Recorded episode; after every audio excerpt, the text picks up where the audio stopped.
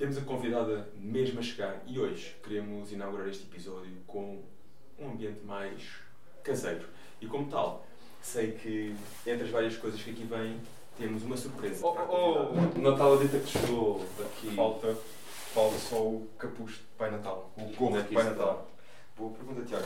Onde é que as coisas Eu estou numa das gaveta. animações? Eu tenho uma pergunta qualquer. Vou trazer mais.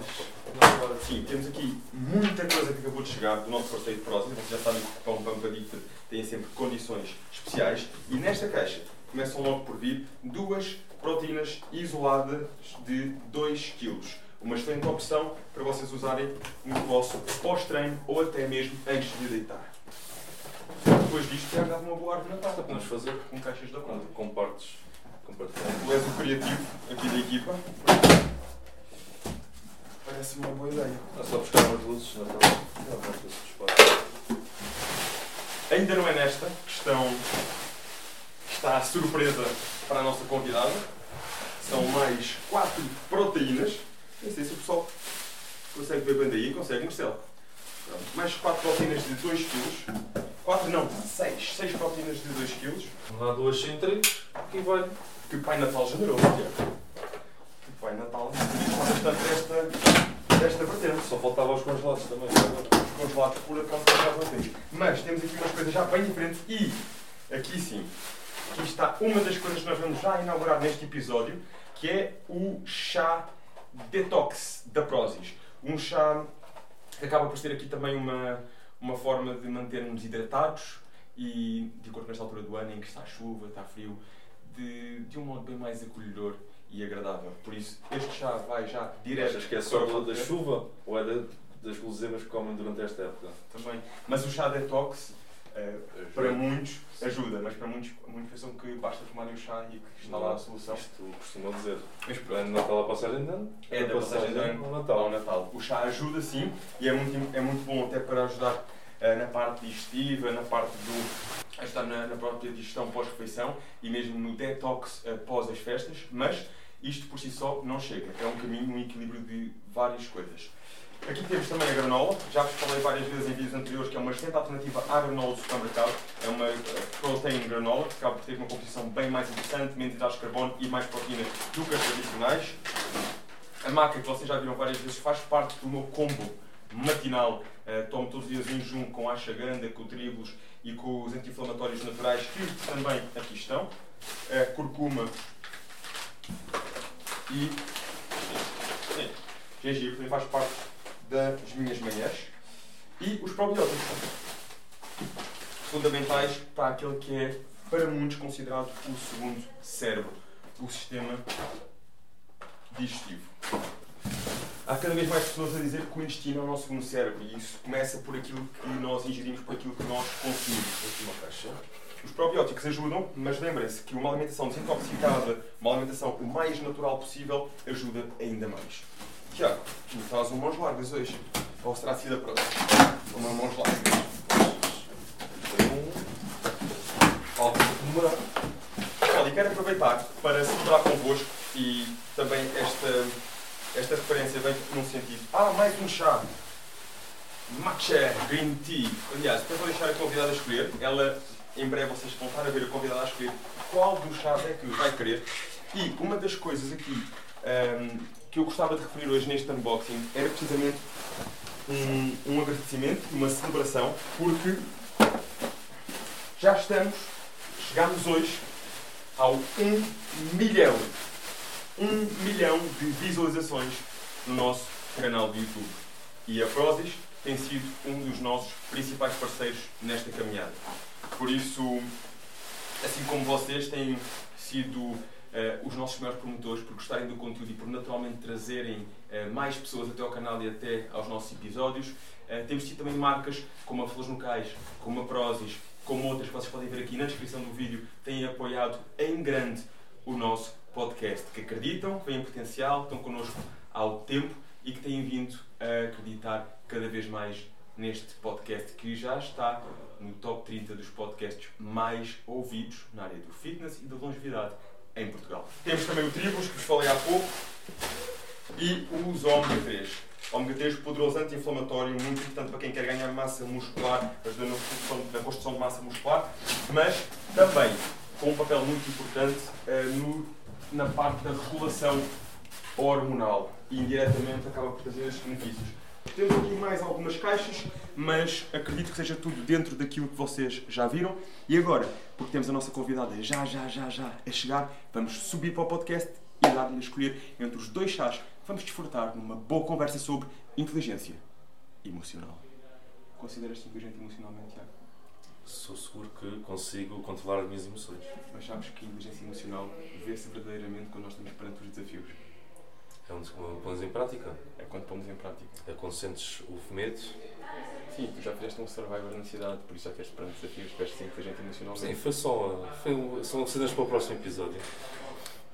E Se nós quiserem. vamos seguir para o episódio seguinte. Tive que ir buscar os chás, já cá ficava. Bora lá.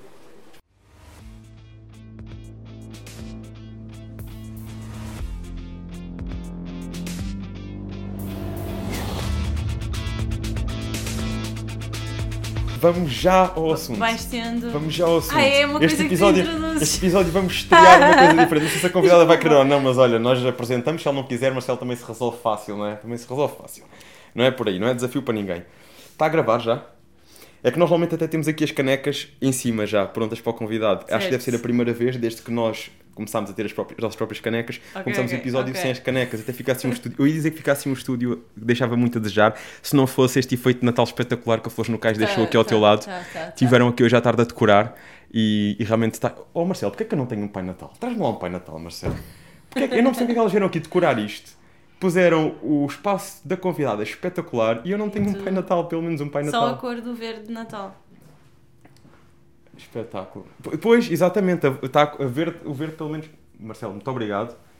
Eu também mereço um Pai Natal. Vai ficar aqui ao pé do rinoceronte, que é assim um misto de, de uma cena hardcore com uma cena fofinha.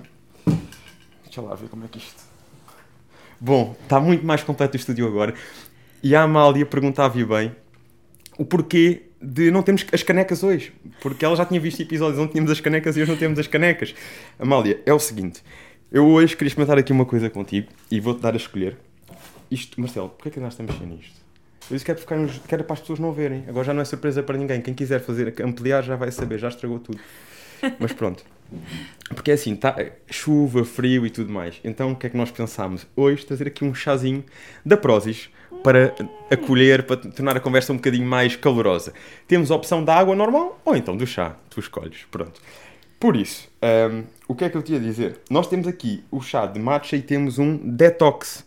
O detox acho que tem eh, também eh, chá verde. Deixa-me aqui confirmar. Eh, sim, sim, tem um bocadinho de chá verde, entre outras coisas. E matcha é matcha. Tens preferência? Ou, ou, ou vais para a água? Não, não. Ou para o café? Vou para o chá quentinho. Vais para o chá quentinho? Eu vou. Podes escolher, para- podes escolher. Escolhe, escolhe o que Olha, vou para o detox, Detox. Aqui em homenagem a um episódio de detox emocional que eu gravei há muito tempo. Detox. Brutal, mas que, mas que boa jogada. Foi, foi, foi logo no teu, no teu canal, esse, ou foi para outro canal? Foi mesmo no meu canal, foi mesmo no podcast. Detox emocional. Detox emocional. Ui, até me parece um Isto dava, tema. dava sugestões para a Prozis e tudo. Detox emocional. Não, não, Marcelo, tá... pode ser, pode ser, Marcelo. Pode ser. Até agradecemos. Eu vou acompanhar a convidada. Vou ficar também aqui pelo. Posso pelo abrir? Detox. Podes, está à vontade. Tu vais Eu escolher vou, este? vou acompanhar, vou acompanhar. Vamos ver Que é aqui. para sentirmos aqui o É, detox o emocional. detox emocional. Vamos só deixar esta arrefecer um bocadinho, que a água foi, ainda está a sair aqui o vapor. Vamos Muito deixar só obrigada por arrefecer. avisares. Porque senão depois uma pessoa vai lançada. Hum, cheira bem. Bom, as conversas de elite sempre a evoluírem. Já temos um chazinho da Prozis a acompanhar. Muito bem, se quiseres podes me dar o teu papelinho que eu deito aqui. Muito obrigada. Pronto. Vou ter que aprender contigo a servir chá quentinho em vez de água. Oh, oh, oh, Amália, assim, nós vamos aprendendo. É isto, vamos aprendendo. E, e com o tempo vamos começando aqui a caprichar é, nestas coisas. Olha, por que não? Por que não um chazinho no podcast? Vamos lá então dar a conhecer mais sobre a nossa convidada. Vocês já perceberam que ela tem um podcast. Amália Carvalho. E ela tem um podcast sobre inteligência emocional. Com o nome Eu, eu, eu não decorei, eu não decorei, mas espera aí. Mas é uma, é uma bela questão o nome. É uma bela questão. O nome é uma bela questão. Um, e se calhar é mesmo esse o nome do podcast. Uma bela questão. Bela questão podcast podem encontrar com vários temas relacionados com inteligência emocional.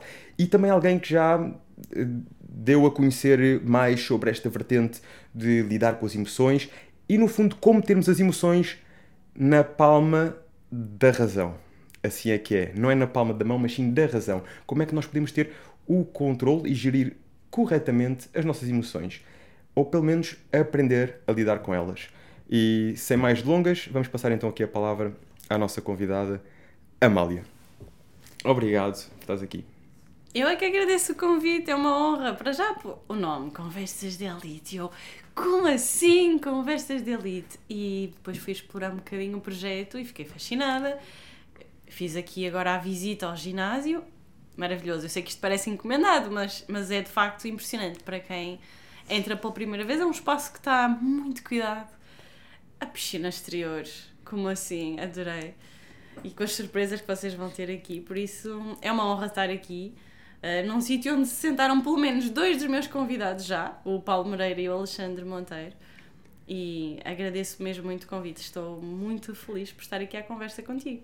Olha, e eu, eu sou-te sincero, nós também ficámos a conhecer o teu trabalho a propósito deles, porque acho que vocês têm feito umas excelentes sinergias em, alguns, eh, em algumas abordagens, eventos e tudo mais, e até mesmo do podcast. E, e, e não só, porque cada vez não era muito falado, mas começa agora a aparecer algumas pessoas, como vocês, que começam a falar esta vertente da inteligência emocional, do lidar com as emoções e o porquê de trazer também aqui este tema. Porque ainda é um tema, e eu gosto muito de trazer aqui temas relacionados também com masculinidade, em conjunto com o fitness, com o anti-aging, assim como falávamos há pouco em off. E muitas vezes, ainda para os homens, uh, sobretudo os homens, as mulheres eu acho que têm um, um treino diferente a lidar com as emoções, mas os homens muitas vezes uh, não só não, não, não, não lidam tão bem, como não querem lidar, como quase que muitas vezes querem fugir um bocadinho das emoções. Eu acho que convidados eh, como o, o, Paulo Moreira e entre outros, tive aqui também pessoas espetaculares mesmo na área da masculinidade, nomeadamente o, o Rui Estrela, o José Pinto, que, que também falam desta vertente do homem lidar com as emoções e tudo mais. E é nesse sentido que eu queria perceber um bocadinho a tua abordagem e começar por falar do detox emocional. Será que estamos a precisar de um detox emocional hoje em dia? Eu adoro essa questão. Não só porque é bela, isto parece mesmo um trocadilho, não, mas, mas de facto, sabes que uma das razões que me levou a criar o podcast também tem a ver, para já, com a minha procura de eu própria compreender melhor as minhas emoções, de a gerir melhor, delas não me prejudicarem em alguns contextos, sobretudo profissionais. Mas depois, eh, há um, há um momento em que eu penso, isto de facto é um assunto muito importante de ser falado e de quebrar aqui alguns tabus que eu acho que começam agora a ser quebrados. E tu estavas a falar que em relação aos homens ainda não é um terreno muito sólido, e não é.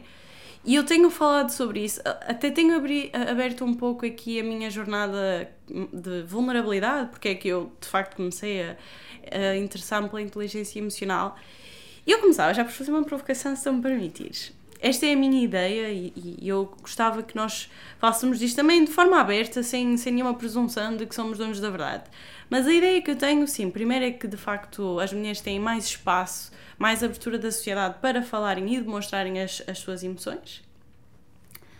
Uh, porque são uh, estimuladas desde pequenas a falarem sobre isso, acaba por ser mais natural para elas. Biologicamente também o nosso cérebro é diferente, não há questão. E o Alexandre Monteiro até gosta muito de referir isso. Ele, nós, falou, ele falou aqui. Nós temos, e eu, eu, eu, ouvi e ele faz essa referência, nós temos essa parte evolutiva que é diferente. Mas há, de alguma forma, emoções que são mais aceitas para as mulheres e há outras que são mais aceitas para os homens. E às vezes, na mesma proporção, para os homens, podem, essas emoções, eu já vou dizer quais são, são atribuídas, por exemplo, à autoridade e liderança, e para as mulheres são atribuídas a fragilidade e vulnerabilidade. Esta é uma das, das questões que eu mais tenho pensado nos últimos tempos, porque é o que eu vejo com mais frequência e é aquilo que também se uh, vê é retratado em filmes que estimulam e moldam muito os nossos, uh, o nosso cérebro, que é uh, uma das emoções mais atribuídas aos homens e que acaba por ser associada a uma questão de poder é a raiva. os homens, por regra geral, quando estão numa situação em que estão com falta de controle emocional, uh, enervam-se e ficam mais agressivos, ficam com mais raiva, são mais brutos a dizer as coisas. E, por exemplo, quando nós vemos isto num líder, isto ainda hoje em dia, do meu ponto de vista, é muito aceite como algo ligado a uma questão de não, ele tem autoridade, está a exercer o seu poder, ou vai a bem ou vai a mal. Nas mulheres, as mulheres não têm tanto propensão para a raiva, nem para esta questão da agressividade. Por uma questão biológica, social, porque de facto, uh, frente a frente, em alguns casos pode ser uh, uma exceção, mas na maior parte dos casos nós sairíamos a perder porque temos menos músculo, tu sabes essa parte melhor do que eu. As mulheres muitas vezes manifestam uh, as suas emoções mais pela questão da tristeza, às vezes mais do choro, nem sempre acontece. Mas quando existe também o mesmo descontrole emocional, ou a mesma falta de controle emocional, mas como não é de raiva, associado ao poder, é mais de tristeza, introspecção, frustração, mas não agressiva, a mulher é mais percepcionada como menos líder, menos capaz. Eu tenho visto muito isto a acontecer uh, na minha realidade, mas eu própria sentia isso. Já o vivi um pouco na pele e eu própria tive que desconstruir este meu preconceito, que é, não, se tu chorares é, és fraco, e se tu estás aqui a mostrar o peito como um gorila, és o rei da festa. Esta era a primeira provocação que eu, que eu estava a trazer para aqui, porque acho que é algo que nós precisamos de, de falar abertamente. Porque em ambas as situações, do meu ponto de vista, falta aqui treino de inteligência emocional, falta aqui uma capacidade de comunicar de outras formas que não seja naquele momento em que nós estamos a, a reagir mais em piloto automático e não tanto com o nosso lado mais inteligente, mais racional. Uh, e existe, existem de facto desigualdades uh, no que toca a este terreno de manifestação de emoções entre homens e mulheres. E acho que temos feito um caminho belíssimo para desconstruirmos isso projetos como o do Paulo Moreira têm sido uh, mágicos em Portugal, que é de uma forma também muito científica, muito despretensiosa, de trazer aqui a importância do treino de inteligência emocional e sem segmentar se é para mulheres, se é para homens. Portanto, é, é falar de inteligência emocional sem haver aqui esta segmentação. No entanto, eu continuo a achar que, mesmo por, por causa dos filmes que nós vemos e de toda a cultura americana que nós vamos recebendo, existe ainda muito esta distinção que tu pensas sobre isso? Na realidade, estava aqui, estava a assimilar o que estavas a dizer e tenho e, e, a pensar um, pouco no assunto e em alguns casos é verdade, mas eu acho que isto também tem a ver um pouco com as expectativas da sociedade. Um, aquilo que a sociedade espera do homem e espera da mulher, normalmente o homem está muito associado àquela imagem mais de força, de liderança, mais autoritário, mais dominante, e a mulher mais à parte um, talvez mais naturalmente mais de, de cuidar, de mais acolher e não tanto parte mais agressiva e de liderança que geralmente o homem está. Mas também isto tem a ver com eh, pressupostos já biológicos, né? do homem, da, da típica eh, saída do homem para a caçada da mulher do, do ficar a cuidar. Eh, e, e, por isso isto acaba por desenvolver depois aqui também um senso um senso comum de que se a mulher passar para a vertente mais agressiva, eh, de alguma forma vai estar a sair da, daquilo que é natural ou que é expectável. Mas isto é assim a primeira ideia que me vem do teu comentário, mas é verdade. Se nós virmos um homem. Se bem que aqui, aqui acho que mostramos aqui alguns conceitos, vou-te ser sincero. Eu acho que mostramos aqui conceitos como raiva. Hum, é importante distinguir, a meu ver, raiva, violência e agressividade. É, porque uma coisa é ver um homem agressivo e uma mulher agressiva, e não é expectável ver uma mulher agressiva, e pode criar um certo choque ver uma mulher agressiva, mas ver um homem agressivo pode não criar. Porque a agressividade é típica masculina, é, é, é uma característica típica masculina. A agressividade, a agressividade hum, é boa, é necessária, quando não passa para a violência. E é isto que, que muitas vezes, e, e, aliás eu debati isso aqui com o Paulo, porque também trouxemos esse assunto, uh, que é uh, a sociedade vê muito como ah, a agressividade é algo mau. Não, a agressividade é algo bom. Um homem quer ser um homem agressivo. Um homem agressivo é um homem que segue o seu caminho, segue o seu propósito e que vai com devoção para poder prover. Por outro lado, um homem violento é aquele que perde o controle dessa sua força e passa à violência. Agressividade e violência são coisas diferentes, é preciso distinguir isso. Agressividade é necessária no homem, eh, num homem tipicamente masculino. A violência já não. A violência já é quando se perde o controle dessa força e se parte para eh, agredir alguém ou, ou, de uma forma verbal ou, ou, ou física, isso aí já é violência, não é? Ou seja, há aqui uma, uma, uma diferença que é tenue, mas existe, entre agressividade e violência. E agressividade no homem, sim, e geralmente está associada à liderança, mas uma agressividade controlada. Está associada à liderança, com uma direção, com um propósito. Na mulher, já pode não ser tão bem visto, mas isto eu acredito que seja pela percepção que a sociedade tem da mulher e do homem.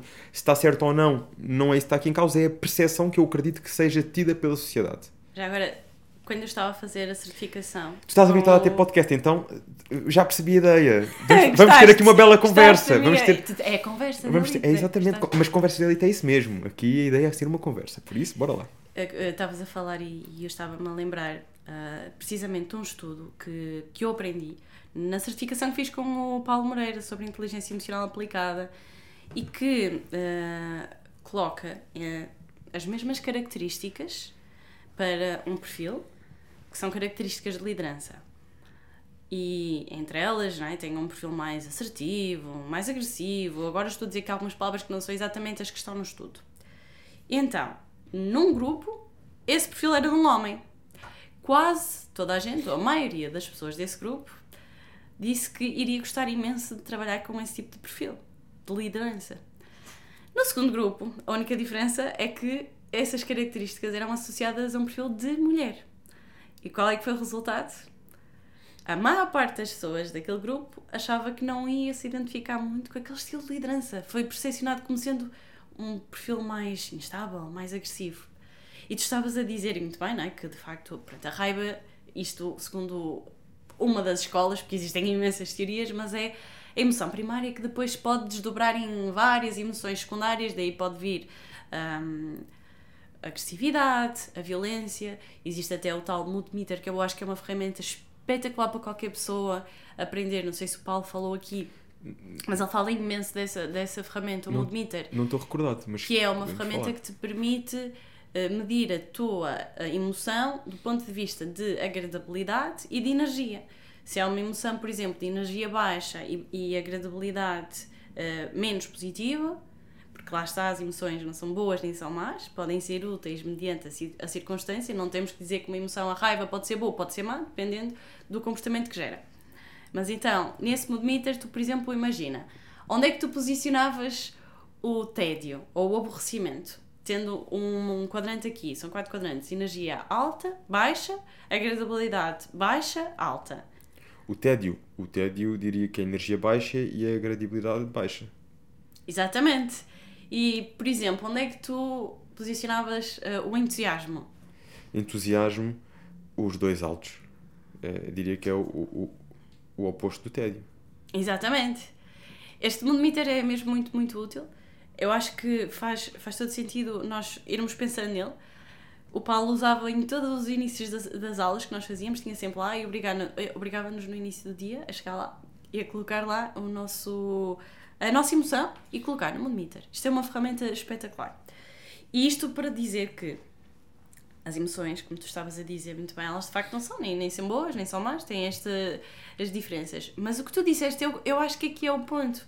E também eu gostava que houvesse esta reflexão para, o- para os próprios homens, que é aquilo que nós vamos recebendo da, da sociedade que parece que é a norma. E este estudo que eu estava a falar há pouco parece que mostra um pouco isso, não é? Que é os mesmos atributos, e é isso que me fascina, e também por isso é que eu queria trazer para aqui, para, esta conversa, porque acho que é importante desconstruirmos isso.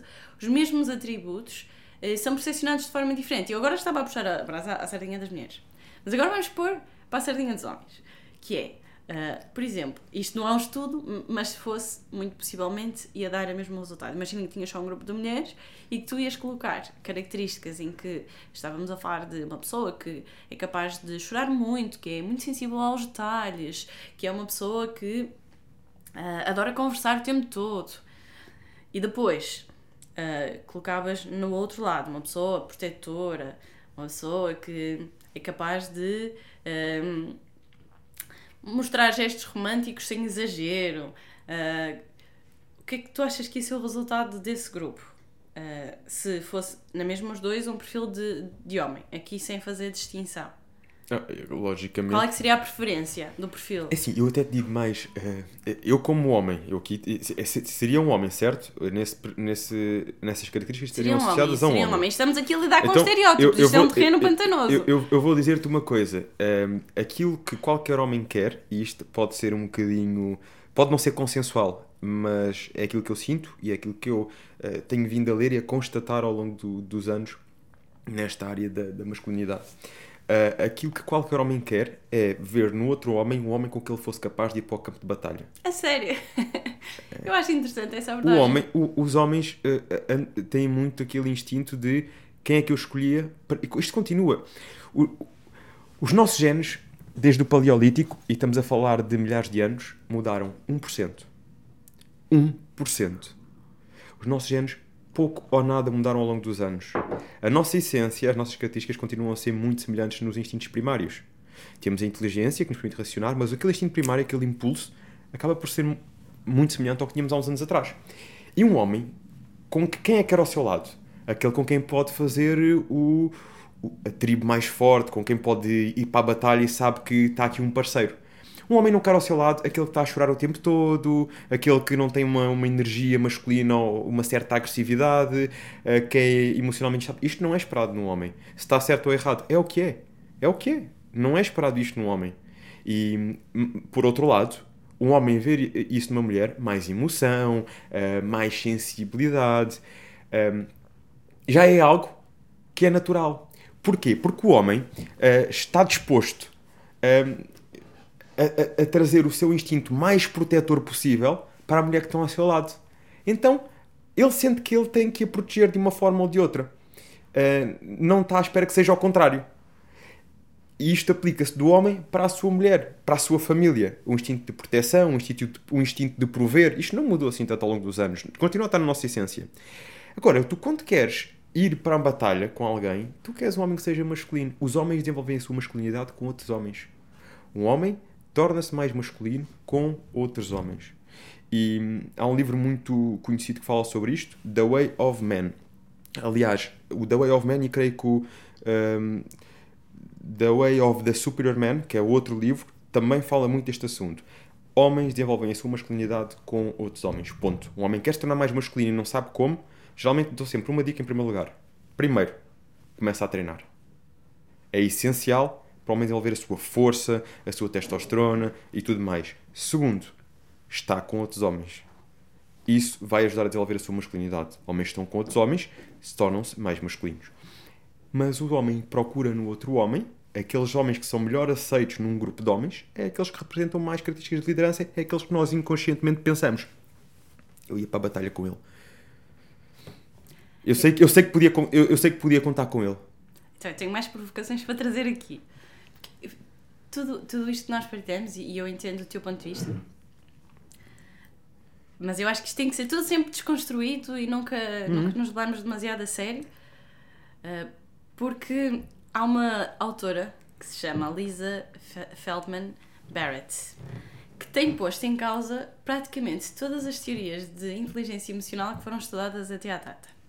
Ela lançou um livro que se chama Como é que as tuas emoções são feitas? How Your Emotions Are Made. E então ela fala, a que começa por abordar que ah, a teoria mais consensual que tem existido até agora pressupõe que existe um estímulo, nós estamos programados para responder a esse estímulo e que depois daí vem a resposta. E um à parte, a frase mais bonita de inteligência emocional que eu já ouvi até hoje, que, que nos ajuda a perceber o que é que é ter inteligência emocional, vem de um livro de Viktor Frankl que diz: entre um estímulo e uma resposta existe um espaço. E é nesse espaço que está a nossa liberdade. E, e um certo poder, não é? E um certo Eu, eu já, poder. já ouvi chamar esse espaço poder, o nosso poder. Pronto, eu aqui depois ponho-lhe, e é, é nesse Sim, espaço sim, que está sim, a tua inteligência emocional. E, Exato, e esta é exato, uma frase exato. amplamente divulgada no desenvolvimento pessoal e na inteligência emocional. Mas voltando aqui à Lisa Feldman. Então, o que é que ela começa aqui a colocar em casa? Ela estuda as emoções, ela tem uma equipa grande em que há mais de 20 anos que estuda as emoções. Ela tem uma TEDx lindíssima que eu aconselho toda a gente. A TED Talk, não é TEDx, é TED Talk, é o supra-sumo das, das TEDx, mas já mesmo a nível mundial, eh, em que ela explica em 15 minutos mais ou menos o que é que ela foi descobrindo. E o que é que ela descobre, o que é que ela põe em casa? Nas teorias, até agora, nós acreditamos que é estímulo, resposta.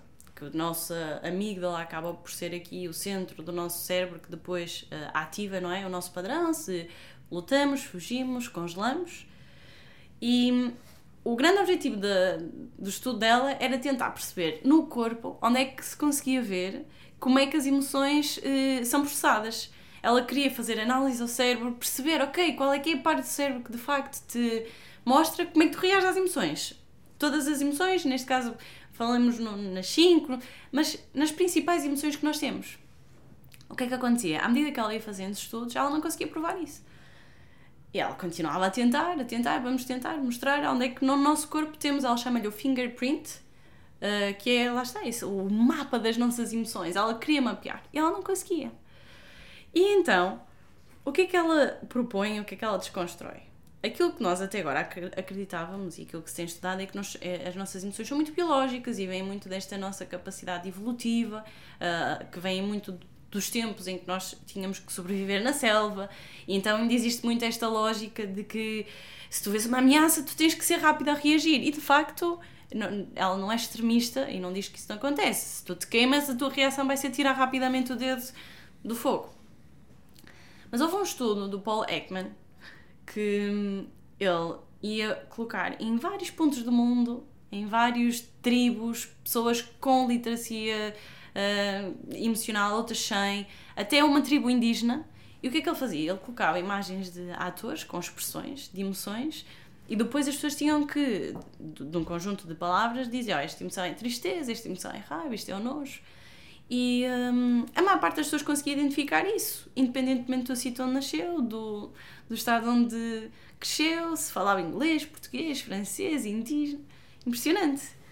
Uh, entretanto, ela faz outros estudos e o que ela percebe é que se, se não tivesses as palavras, e eu estou assim aqui um bocado a ir por uma forma superficial, não é? que estes estudos demoram anos a fazer, mas se tu não tivesse a associação das palavras, havia algumas expressões, como por exemplo a surpresa, porque a surpresa pode ser rapidamente uh, de agradabilidade positiva ou negativa, um, tu não conseguias encontrar esse padrão de resposta tão óbvio e conseguias perceber que nem todas as pessoas conseguiam identificar assim à partida se a pessoa estava com medo, se estava surpreendida, se estava aterrorizada. Já não era tão fácil assim de conseguires provar que, independentemente do sítio onde estás no mundo, tu sabes quais são as emoções. Ela estuda, estuda, ela depois faz até meta-análise, hoje em dia ainda por cima, né, ela consegue ir buscar vários estudos, utilizar a inteligência artificial para começar a encontrar padrões. O que ela diz, tudo isto para dizer, é que as nossas emoções são construções sociais. E ela dá um exemplo que eu acho que nos ajuda a perceber um pouco como é que ela, o que é que ela quer dizer com isto. Aliás, ela dá dois bons exemplos. O primeiro exemplo é Uh, ela estava na universidade, eu já não sei se ela tinha acabado os nossos estudos, era uma pessoa adulta, e houve um colega que a convidou para sair. Ela não estava assim propriamente interessada em sair com aquela pessoa em particular, mas não quis ser desagradável e lá disse que sim. Então estavam a tomar o seu cafezinho e durante esse momento ela começa a sentir as bochechas, as bochechas arder. O estômago ali às voltas. Começa a sentir assim uns calores pelo corpo todo. Ela começa a pensar, mas afinal eu estou atraída por, por este rapaz. Eu achava que ele não me dizia nada e eu estou mesmo bem atraída por ele. Que desconforto. Então ela chega a casa, de repente dá-lhe literalmente a volta ao estômago, ela vira ao barco para não ser mais desagradável do que isto e fica sete dias de cama com gripe. O que é que aconteceu ali?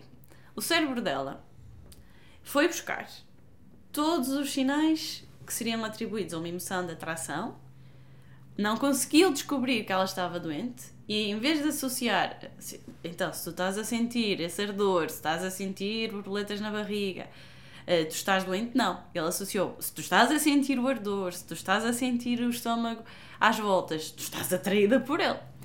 Isto foi um dos exemplos que ela deu. E o outro exemplo, ela dá esse exemplo na TED Talk, por isso aconselho que as pessoas que não estão a ouvir que vão ver. Ela mostra uma imagem em que tu só vês preto e branco. Vês assim um esborrado de preto e branco. E depois ela pergunta: o que é que tu consegues ver aqui? E as pessoas, nada. Não consegues. De repente ela mostra-te uma fotografia que era de onde foi tirado esse padrão do preto e branco. E naquele caso, a fotografia, eu não sei se diga-se não, se vou ser spoiler, se calhar vou ser spoiler. Sim, podes dizer. Posso dizer? Sim, sim, sim. E a fotografia era de uma cobra. Então era uma cobra que tinha um padrão e eles tiraram eh, completamente eh, eh, as cores, só ficou mesmo preto e branco. Mas quando tu voltas a pôr a imagem, tu consegues ver ali a cobra. É uma coisa impressionante. Ou seja, tu não conseguias ver, tu viste a cobra, tu deste uma referência ao teu cérebro, tu passas a ver a, a- a cobra. E ela chama isto de cegueira experimental. E no fundo, ela fala muito que é nós temos cegueira experimental até termos uma determinada experiência. Depois de termos essa determinada experiência, ela vai nos acompanhando ao longo da vida e vai nos ajudando também a interpretar e a, a perceber o que, é que são as nossas próprias emoções. Ou seja, as nossas emoções são construções sociais. Isto é o, o que ela diz. Que eu acho que é uma, uma teoria muito interessante que, que traz aqui para cima da mesa e que ela, de, de facto, eh, ela tem estudos científicos, portanto, não é uma teoria sem base científica e, e que ela tem sido uh, aqui uh, bastante, como é que eu ia dizer, disruptiva para não dizer outra coisa, porque ela está a pôr a mão na ferida, não é? De académicos de há anos que têm teorias que já estão mais consolidadas e, e réplicas de estudo para trazer aqui este, este novo patamar. Que é as nossas emoções são construções uh, sociais que nós vamos tendo ao longo da vida. Mas eh, repara, eu, eu fiquei aqui foi em relação ao exemplo do quadro faz-me todo sentido, mas o exemplo do, de sentir-se apaixonada pela pessoa, da típica, da típico as, as voltas na barriga, Sim. os lábios, o- o- as bochechas a arder, isso pode ser um conjunto de coisas. Aliás, eu se tiver a ter uma conversa com alguém que a conversa não está a ser agradável, também começa a ficar assim um bocado tipo do género, bem, quando é que isto acaba? Não é? Sim. Ou seja, eu acho que há, há, eh, emoções que em determinados pontos têm reações no corpo semelhantes, mas que nós no fundo conseguimos distinguir. Eu consigo distinguir se o que eu estou a sentir é de alguma forma um certo entusiasmo, uma paixão por alguém ou por aquele assunto, ou é um momento de, de se calhar um bocado, epá, quando é que isto acaba? Não é? que, que se calhar temos ali alguns momentos, eh, alguns pontos que coincidem, mas que se per- permite distinguir. Por isso, isto também me leva aqui a um ponto: é será que no fundo nós não sabemos aquilo que estamos a sentir? Eu acho que se sabe. Se nós nos vamos focar só na expressão corporal para identificar determinada paix- eh, paixão, neste caso, se era paixão ou se não era, se vamos identificar através das expressões corporais determinada emoção, aí é que nos podemos enganar, porque as expressões corporais podem ser comuns em determinadas emoções, eh, podem ter coisas de um noutras, mas não. Aliás, o Alexandre Monteiro eh, dá vários exemplos disto, que é quando estamos a ler uma pessoa, ah, mas a pessoa fazer assim, assim, assado significa isto. Pode não significar. Porque Sim. isto é uma expressão comum nesta, nesta e nesta, mas dá para te balizar, ok? Eh, quando nós Sim. queremos começar a ler as pessoas, a aprender a, a ler comportamentos, a ler as pessoas, ok, sabemos que esta expressão à partida pode quer dizer isto ou isto. Mas depois, como é que, por isso é que isto não é tão linear e por isso é que a malta gosta tanto do Alexandre Monteiro, daquilo que ele escreve, daquilo que ele tem vindo a estudar e a dar a conhecer às pessoas de forma mais simples e prática. Porque se fosse só, ah, tu mexes a sobrancelha significa isto, tu pões a mão no pescoço significa aquilo, tu. eh, entendes? Por, por exemplo, uma mão no pescoço pode significar desconforto, assim como se for um toque mais subtil já pode significar se calhar um entusiasmo por aquele assunto e tu estás. Um exemplo, eh, e, e quem não, não, não está tão atento a estes detalhes pode pensar: ah, será que a pessoa está desconfortável está comigo? Não, se calhar a pessoa está só entusiasmada e até. Ou seja, há aqui muitas coisas que, se nós formos ler única e exclusivamente a linguagem corporal, podemos sair enganados. Sim. Agora, quando se trata dos outros, é um bocadinho mais difícil de perceber. Quando se trata de nós, eu acho que nós, acima de tudo, conseguimos sentir aquilo que se está a passar connosco. É? Digo eu. Ou achas que há momentos em que não se consegue perceber muito bem o que é que estamos a sentir? Se calhar, não, se calhar, se calhar Não, isto é uma pergunta interessante. Eu acho, conversa, não, eu, eu gosto, acho, eu gosto desta conversa por causa disso, que eu acho que não há respostas fechadas. Eu, eu, eu vou partilhar aquilo que eu acho. sim, sim, visão. claro, claro. Olha, mas em relação ao que tu estavas a dizer da, da questão da expressão facial e expressão corporal, é exatamente isso. É, nós não podemos interpretar nem só as nossas, nem as das outras pessoas, as emoções, só com base nesses dois indicadores que depois se multiplicam. Não, não é só pela cara da pessoa, não é só pelo corpo da pessoa que tu consegues interpretar as emoções ou que tu geras as tuas próprias. A parte de contexto na verdade, tem um peso gigante. O contexto, onde é que tu nasceste, como é que tu foste educado em criança. Se tu tens ou não tens determinado traumas, imagina, há pessoas que podem ver uma caneca e ter uma emoção negativa em relação a uma caneca, porque não vou dizer que eu estava a pensar uma coisa macabra, mas imagina que enquanto eram crianças tiveram um, um atrofio com uma caneca. Portanto, Caiu uma caneca na cabeça. que Pronto. uma caneca na cabeça. Mas imagina, mas é, é isso. Ou seja, ainda bem que tu fizeste essa menção, porque de facto nós não somos, não somos aqui o Sherlock Holmes de olhar para as pessoas, verem a emoção na cara, no corpo e acharmos que sabemos o que a pessoa está a sentir. Não sabemos. Podemos induzir e vamos induzir de experiências passadas, que é aqui onde entra ah, esta sabedoria da Lisa Feldman. Portanto, nós vamos sempre buscar um pouco do, do baú, porque de facto nós quando nascemos já, nós já sabemos chorar, já sabemos rir de uma forma ah, natural. Há, há algumas coisas que são absolutamente naturais. Pronto. Ah, e depois tu dizias, a seguir, eu estou a tentar me lembrar, porque eu queria fazer esta parte, ajuda-me só aqui, depois tu disseste. Falamos aqui vários pontos, que era da, daquilo que nós sentimos e se sabemos ou não o que estamos a sentir. Ah, em relação a isso, sabemos ou não o que estamos a sentir. Uma coisa é lermos os outros, o que é que o outro poderá estar a sentir. Mas outra coisa é em- quando é em relação a nós. Por isso é que eu acho, achei estranho este exemplo que ela deu do, da- do café que estava a tomar com a pessoa e que ficou confuso entre o sentimento de paixão, atração ou o sentimento, ou, ou- neste caso, pelo visto, não era, era, era uma certa eh, repugna, se calhar um bocadinho forte, mas eh, era o oposto. eh, Não, não, não, ela estava doente, efetivamente. Estava mesmo, ela estava, estava mesmo doente, estava Sim. mesmo doente, pronto. Ahm, e ela associar, confundir uma doença com. Enfim, Era mas. gripe, era gripe. Ela trouxe este exemplo só a Sim, título sim. ilustrativo, mas ela dá mais. Sim, sim. Por exemplo, tu eh, acordaste de manhã e vais ter com um amigo teu a uma padaria, já não o vês há muito tempo, começa-te a cheirar o croissant, é o melhor cheiro do mundo. O mesmo cheiro, croissant, e tu vais ter. Isto é- eu sei que são cenários drásticos, mas é só para ilustrar. O mesmo cenário, um cheirinho a croissant. E tu vais ao médico descobrir ou não se tens uma doença grave. Tu nem sequer podes cheirar nada, não podes ver nada à frente. O cheiro é o mesmo, o contexto é diferente, as emoções são diferentes. Então não é assim tão óbvio. Faz sentido? Olha, eu. eh, Faz-me total sentido eh, eh, esse exemplo. Eu, uma vez no hospital, comi eh, papaya e depois disso foi uma, um momento tão desafiante da minha vida. Comi papaya, foi como se viram lá e é uma fruta que eu sempre gostei, gosto, comi e todo contente. Não sei explicar o que é aconteceu no meu cérebro. Há explicações para isto, mas eh, Ok. a gente às vezes nem quer perceber, né? Não- Exatamente. Eu fiquei uns seis meses sem conseguir ver papaias à minha frente. Eu ficava mal disposto a ver papaias.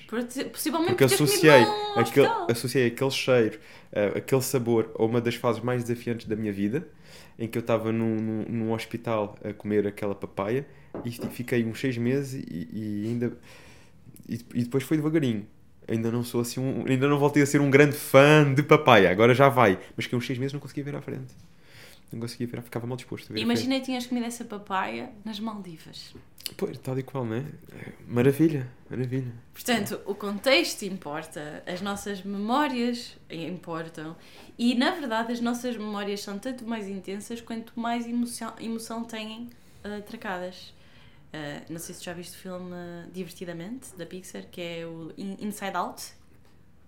Boa pergunta, assim agora de cabeça não sei. É brutal, é um filme de animação, mas que ele foi... É que o nome não é estranho, mas não sei se o vi. É uma, a história da Riley, Riley, que é assim que se chama a menina, um, e basicamente ela tem cinco personagens dentro da cabeça, que são as cinco emoções primárias: o medo, o nojo, a raiva, a alegria, a tristeza. E depois tu vais vendo as emoções dela aqui, não é? Uh, enquanto ela está a crescer de bebê até criança, a interagirem e a dizer: Ah, ela vê, por exemplo, uma coisa que não gosta, vai nojo, carrega no botão, que nojo. E vês a mesma coisa com o pai, com a mãe, a diferença das emoções. É muito engraçado. E aquilo que me foi um, consultado pela Associação Norte-Americana de Psicologia, acaba por ter ali um fundo muito grande de verdade. E há partes em que tu percebes, por exemplo, como é que as, as memórias são armazenadas e como é que elas são ligadas, por exemplo, às emoções mais agradáveis, menos agradáveis. E se tu tens demasiadas emoções desagradáveis desde pequenino, é? Como é que tu podes estar mais propenso a desenvolver algumas eh, situações de depressão em adulto e assim. Pronto, esse filme é, é brutal. Eu estava a falar aqui da memória, mas tudo isto para chegar à questão do será que nós sabemos aquilo que sentimos? Eu acho que não é assim tão óbvio. Eu acho que nós eh, temos uma intuição fortíssima ah, do modo geral, sobretudo as mulheres. Bem pula- mais as mulheres do que os homens. Sim, pela abertura que elas têm de falar mais sobre as suas emoções, umas com as outras, com os E pais, de com os sentir filhos, mais. E acho que de, de, de estarem dispostas a sentir mais. Os Não homens. esconderem tanto. Sim, sim. E, e o Alexandre Monteiro fala-nos um bocadinho disto também. Ele falou aqui no podcast do. do ele, ele na altura deu um exemplo. ahm, quando vais ter com alguém, estás com um grupo de pessoas ou com um casal ou o que for, e, e a tua mulher te disser qualquer coisa sobre a nível de pá, aquela pessoa passou esta mensagem, confia nela. Confia nela, porque elas são muito melhores do que nós a ler as pessoas. E volta ao nosso passado. O homem é aquele típico. Eh, o, o bicho do mato sai e vai para a caçada e não quer saber mais nada. Sim. A mulher é de socializar, cuidava, cuidadora, socializava, tinha que, que lidar com pessoas, ficava muito mais no, no, no núcleo da, da, da- da casa e da, da aldeia, da vila, ou seja, ligações com outras pessoas. Os homens, se for preciso, e isto a gente pode ver de uma forma muito simples, num ginásio. Se nós temos dois ou três homens a treinar, se for preciso, não te acontece sempre, mas se for preciso ficarem uma hora sem dizer uma palavra, eles ficam uma hora sem dizer uma palavra. Só dizem, bora, mais uma, não sei o quê. E vai o outro, e vai o outro. As mulheres falam, sentam-se e vão ao telemóvel, não sei o quê, não sei o que mais. Não quer dizer que não treinam, a maneira delas treinam. E há mulheres que até treinam muito focadas, mas geralmente elas vão muito mais para a conversa. E... O é que eu quero dizer com isto? É que o homem é muito fácil de ficar, fazer uma, uma tarefa sem falar. Para ele é muito fácil isto. Para a mulher já não. Já é muito mais natural. E isto ao longo dos anos vai trazendo percepções. Vai Sim. perceber, já, já são muita, Sim. muita análise que foi feita ao longo dos anos. percepções, estereótipos. Claro que sim.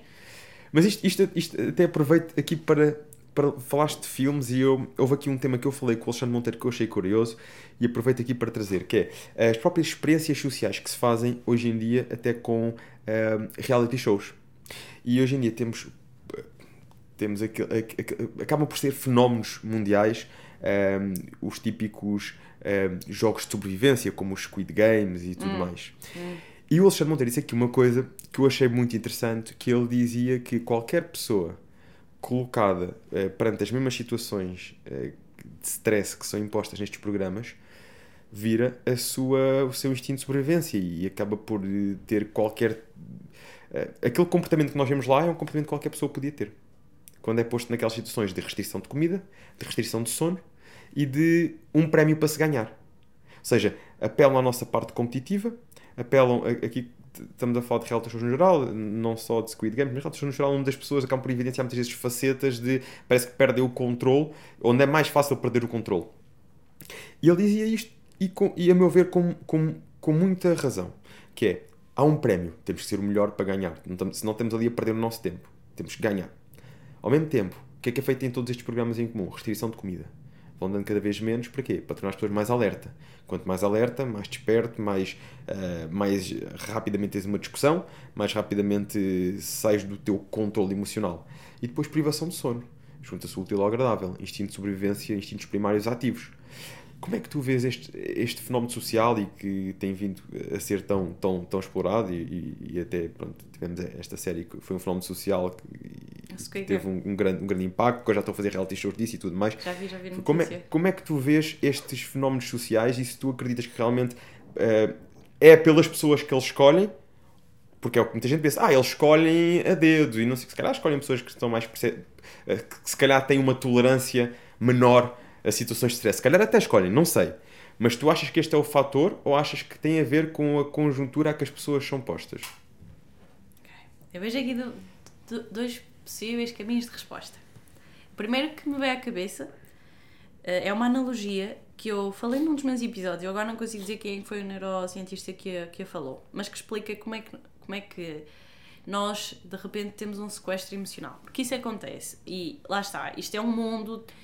Dizer, ok, as nossas emoções são construções sociais. Ah, tá, então, eu não é? Isto é um mundo. Nós temos também a parte do estímulo e resposta. E ele explicava que, imaginando que eh, as nossas emoções funcionam, ou o nosso sistema que processa as emoções funciona como um punho cerrado. Então tu tens o tronco nervoso, que é o que depois vai dizer ao corpo o que é que tem que fazer, tens a amígdala e tens o contacto com o córtex pré-frontal.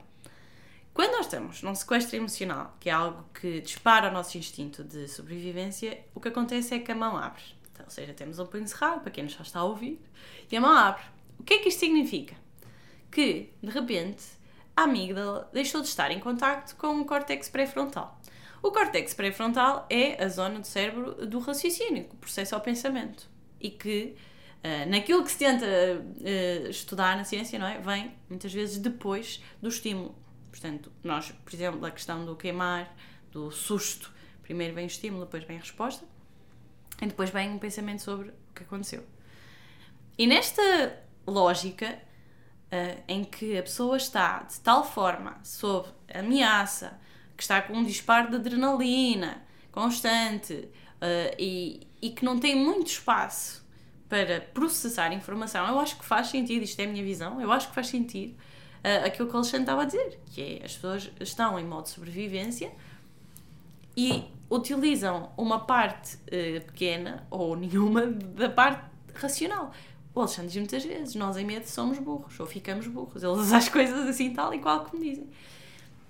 E nesta, nesta analogia, que, que eu agora não consigo lembrar do nome do autor, mas eu faço a referência no episódio em que falo sobre a anatomia da raiva, em que fui buscar uh, algumas curiosidades sobre a raiva, faço a referência a este, a este exemplo e eu acho que ajuda-nos a compreender. Sim, e é por isso que muitas vezes nós temos uma branca quando estamos num, num acesso de raiva. Eu aqui digo raiva, lá está, como a emoção primária, mas é esse momento em que tu não vês nada à frente, porque não estás a conseguir processar sobre a emoção, o teu corpo está só a reagir. E normalmente o que é que acontece? teu corpo vai colocar a energia onde tu mais precisas dela: lutar, fugir, congelar. De uma forma mais biológica, esta é, é a explicação principal. E o que é que pode mudar uh, entre as três? Porque é que umas pessoas lutam, outras fogem e outras congelam? Ah, isso eu acho que eu não consigo responder porque acho que depende, depende mesmo da preparação que a pessoa tem, de, de, se, ela, se é uma situação nova para ela ou não. Porque um domador de leões que está no dia a dia com o leão, vê um leão e vamos supor que é um leão que está numa reserva natural e está tudo bem. Se tu te deres, uh, ficares frente a frente, ou seja, a mesma situação, o que é que está diferente entre ti e esse domador de leão? Se tu estiveres frente a frente ao leão, tu, tu vais morrer de medo, sabes, não tens hipótese nenhuma, não sabes como reagir. E, e estão os dois frente a frente a um leão. Então, o que, é que faz com que ele esteja bem lá, tranquilo, e tu não? A questão do treino, a questão da experiência. Sim, até porque aqui o, o fugir ou congelar, um, geral, geralmente qualquer um destes instintos é para a nossa sobrevivência.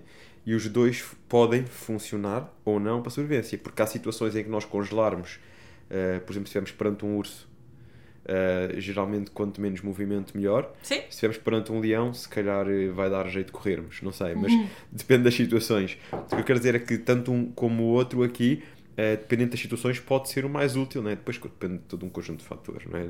Se, do momento em que estamos a aplicar esse instinto ou não. Mas uh, realmente eu acho que o propósito de, de qualquer um deles é sobrevivência. Mas agora deixa-me só dizer o, o, segundo caminho, se não te importar. Sim, sim, claro. Não sei claro, se me ias claro, perguntar claro. não, mas eu queria mesmo dizer este. Lá está, é uma reflexão que eu estou a fazer agora, vale que vale, mas que eu acho pois, só estavas, que é tinhas apresentado um caminho, exatamente, em relação, primeiro, não é? relação que, eu, esta experiência. Que eu acho que sim, que a lógica, não é? Nós somos aqui um pouco uh, conduzidos pelas nossas emoções e não somos tanto condutores. Uh, a outro caminho que eu me estava a lembrar e que eu acho que para aqui faz sentido, estamos a falar de situações de extremo, era o caminho do Viktor Frankl. Eu não sei se já leste o livro, que é O Homem em Busca de um Sentido. De não. E ele era eh, neurolog, neurologista e acho que era psiquiatra também. E era judeu e esteve num campo de concentração. E ele escreveu um livro porque, felizmente, se ouviu da, da situação, mas ele presenciou as atrocidades mais horrendas que nós podemos imaginar numa sociedade. Em campo de concentração, uh, se lês o livro, e fores dormir, tu vais sentir-te a pessoa mais sortuda do mundo só pelo facto de teres cama, colchão. Uh, aquele livro é, é, é poderosíssimo, aconselho toda a gente a ler. E uma das coisas que ele depois cria teorias sobre isso, mas uma das coisas que ele provou e mostrou é que há uma coisa que tu tens sempre que é tua, que é a tua liberdade de pensamento. A liberdade daquilo que tu visualizas, da tua imaginação, pode ser determinante para a tua sobrevivência e pode ajudar-te a ser mais inteligente. E como ele, quando estava no campo de concentração, mesmo a fazer trabalhos forçados, descalço, no meio da neve, ele, ele imaginava sempre: um dia, quando eu sair daqui, eu vou escrever um livro sobre isto. eu vou mostrar o que, é que esta, o, que é que, o que é que eu aprendi sobre esta experiência social. Um dia, quando eu sair daqui, eu vou ver a minha mulher. E ele, ao imaginar tudo isto, ele mantinha-se lúcido, mantinha a sua liberdade de pensamento e, de facto, foi um vencedor. Isto hum, pode ser resumido de uma salve forma... seja, vencedor, salve seja. Sim, isto- sim, sim. Mas pode ser hum, resumido de uma forma muito simples à força do nosso propósito, que está provado que nos pode fazer viver mais anos de vida. Aliás, há estudos que dizem que 7 a 10 ou que é, assim, mais anos do que a média, se temos um propósito bem claro na vida. E isto é precisamente por causa disso, porque perante situações de stress, perante situações. Aliás, e acredito que eles falam disto até mesmo no próprio livro das Blue Zones, que agora também foi feito um documentário a propósito disso, do viver eh, bem até ao 100. Eu já ouvi falar, já zona- me recomendaram, tenho que ver, ainda. Zonas azuis. Sim, e, e, e- falam precisamente disso, a força do propósito, que são pessoas que têm um propósito muito claro e que sabem eh, o, o, o, o, motivo pelo qual estão aqui. E isso faz com que nós ultrapassemos fases mais desafiantes, porque vamos sempre a ver eh, aquilo que. Temos sempre a visualizar, estamos sempre a visualizar, estamos sempre, a nossa liberdade, não é? lá está. E isso permite-nos ultrapassar os principais desafios da vida e continuamos sempre bem, sempre, sempre em frente, sempre em frente. E, e realmente é algo muito poderoso nessas situações. Agora, não sei se isso vai condicionar o comportamento humano em situações hum, destas de, de decisões, de- em situações de decisões que acabam por ser decisões condicionadas. Hum, e aqui estávamos a falar de experiências sociais onde há restrições de comida, restrições de, de, de sono eh, e, e a imposição e o stress para um prémio, para se vencer. Uhum. O propósito de ultrapassar, ultrapassar sim, de eu vou dar tudo para chegar até ao fim porque eu estou a visualizar algo melhor lá à frente, sim, 100% de acordo. Mas se vai condicionar o nosso comportamento para nos mantermos fiéis a determinados princípios durante essa caminhada, consoante o desafio que nos for imposto, e se for um desafio de vida ou de morte, digamos assim, porque as pessoas são fascinadas por estes fenómenos. Porque é que estes reality shows têm tanto sucesso? Porque é que os gladiadores eh, eram eh, um, um espetáculo assistido por tantas pessoas? Porque, aliás, o, o reality show hoje em dia, eh, se formos estudar um bocadinho sobre a história dos reality shows, que mim fascina esta parte da psicologia associada às pessoas quando estão postas perante situações eh, de, muitas vezes extremas, como é que se comportam.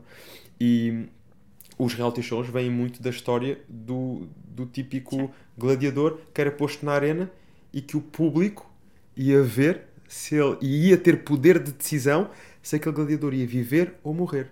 É quase como o poder de decisão sobre a vida dos outros. Claro que depois eh, eram postos desafios, eram postos obstáculos, era não sei o quê, e depois no final havia sempre eh, o imperador escolhia se vivia ou morria consoante a decisão do público. E isto ao longo dos anos foi evoluindo, tornou-se de uma forma muito mais sexy, pelo menos hoje em dia, que acaba por ser com ahm, as câmaras postas em desafios e tudo mais. E, e a, a base aqui continua a ser a mesma, que é ver como é que as pessoas se comportam perante situações ah, de stress, situações de, de, de vida ou de morte, salvo seja, aqui muitas vezes a, a, a analogia, a analogia, e o poder que os outros têm de decidir, muitas vezes, é, é- é esse caminho.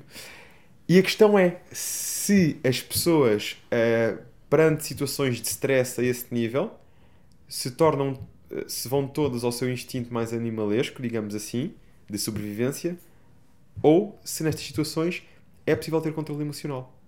Eu acredito que é. Eu Tá- acredito que é possível. Estás- Estás-me a dar.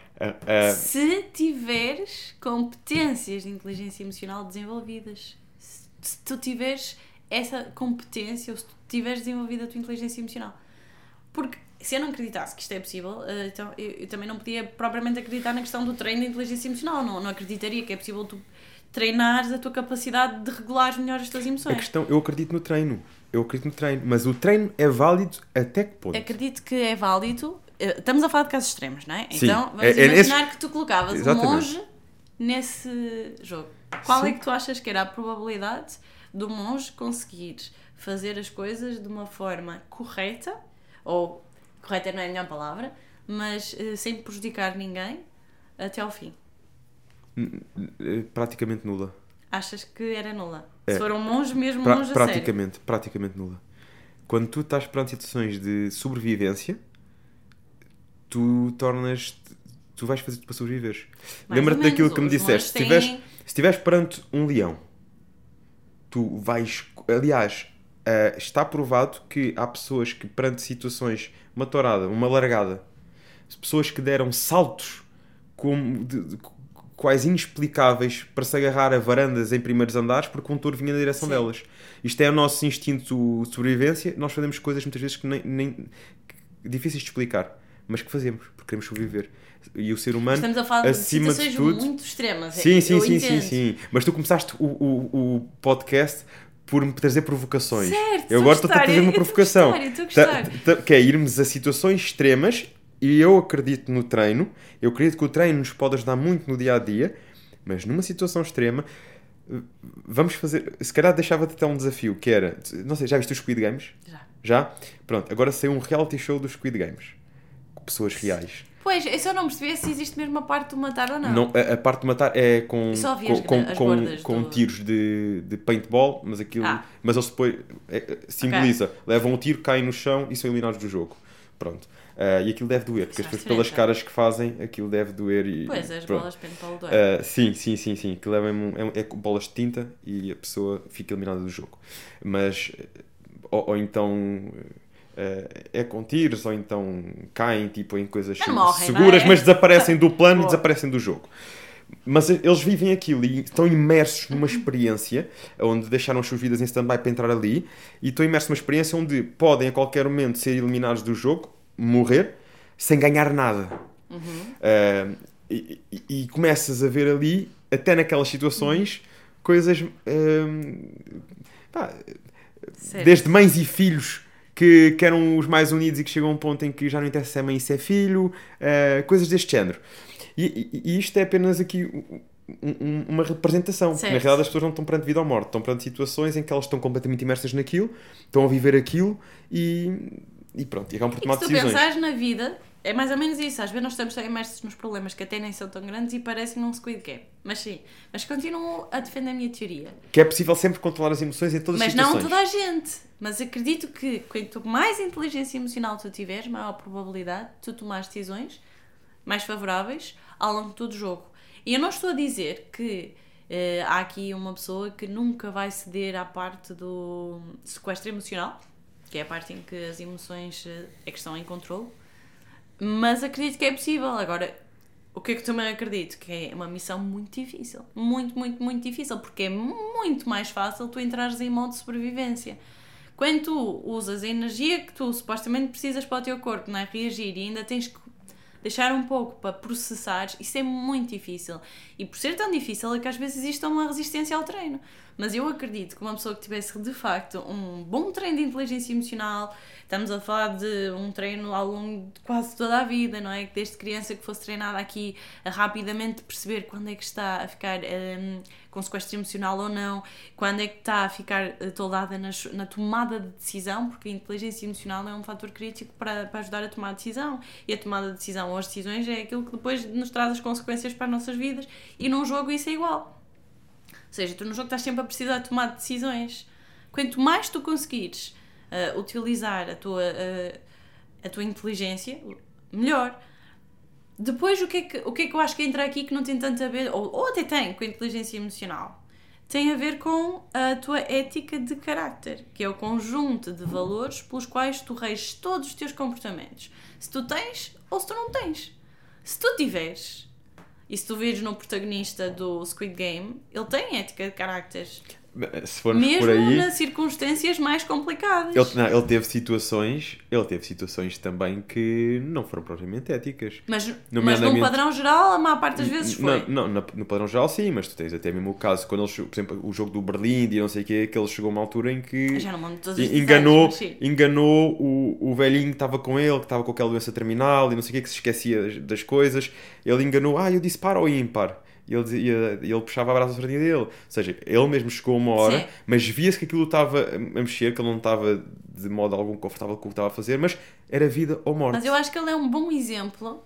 E lá está. Eu não, não acredito, por mais treino de inteligência emocional que uma pessoa tenha, não somos deuses. Ou seja, era, no- seria normal e seria expectável que a pessoa vacilasse. mas o que é certo é que vacilaria menos que os outros e ganharia uma probabilidade maior de chegar até ao fim. E eu acho que ele até é um bom exemplo disso, de- desse seu, da sua capacidade de, mesmo nas piores situações possível, ele conseguir na mesma ter ali aqueles guias, que eram os valores e, e aquelas linhas que ele sabia que são intransponíveis. Isto é aquilo em que eu acredito. Agora, se é o que é válido se é que é verdade, acho que isso podemos deixar aqui para as pessoas também entrarem na conversa e discutirem. Mas, mas acredito que é possível que com a inteligência emocional tu tenhas uma performance muito melhor para ti e mais de acordo com os teus valores. E como é que se pode fazer esse treino para quem nos está a seguir e está a dizer assim, pois, realmente agora, como é que eu posso treinar as minhas emoções? Ah, como é que podemos fazer esse caminho? Ah, quais são os primeiros passos para quem quer realmente desenvolver maior inteligência emocional? Bem, eu agora vou fazer aqui grande publicidade à certificação do Paulo Moreira, porque eu tirei e porque acho que é um caminho. Foi aquela que tu depois lançaste até um desafio para um voluntário nas Certo, redes sociais. Exatamente, como é que isso correu? exatamente. Eh, correu muito bem, tive imensa procura, foi, foi quase 50 pessoas, quer dizer, só tinha para uma- pessoa.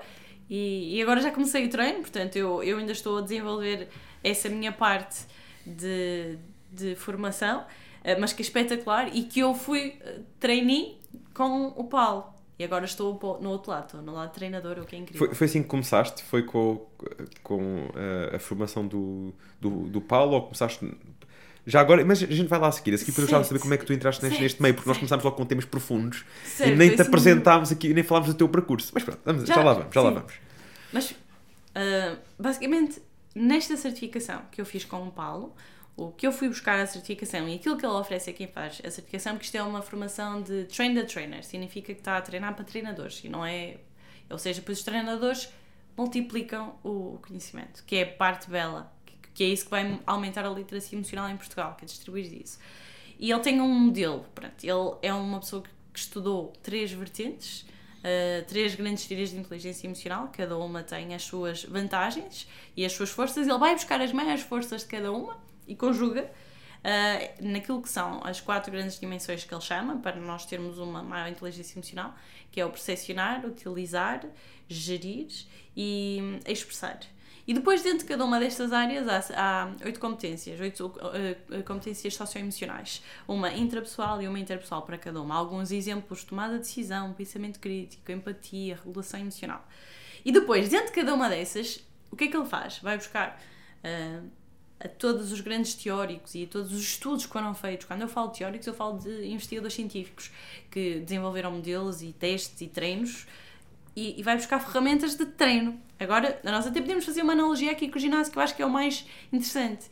Portanto, eu do ginásio não percebo muito, mas tu podes-me corrigir.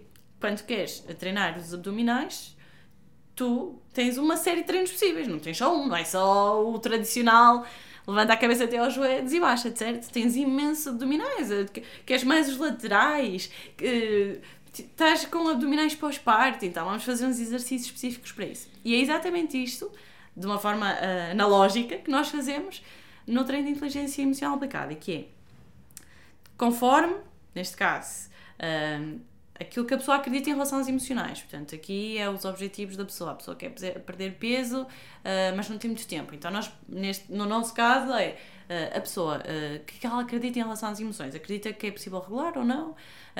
Acredita que são boas ou não?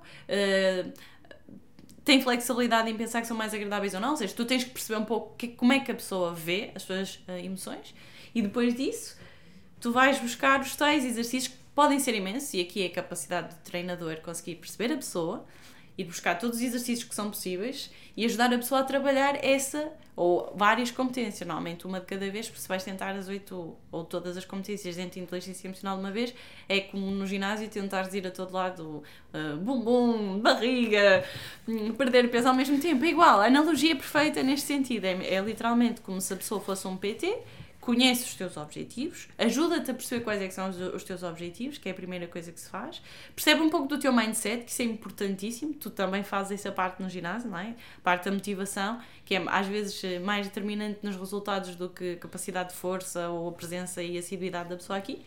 Depois, com base nisso, plano de treino. O que é que a pessoa a seguir tem que fazer? Treinar. Esta é a parte chata, é a parte que ninguém quer.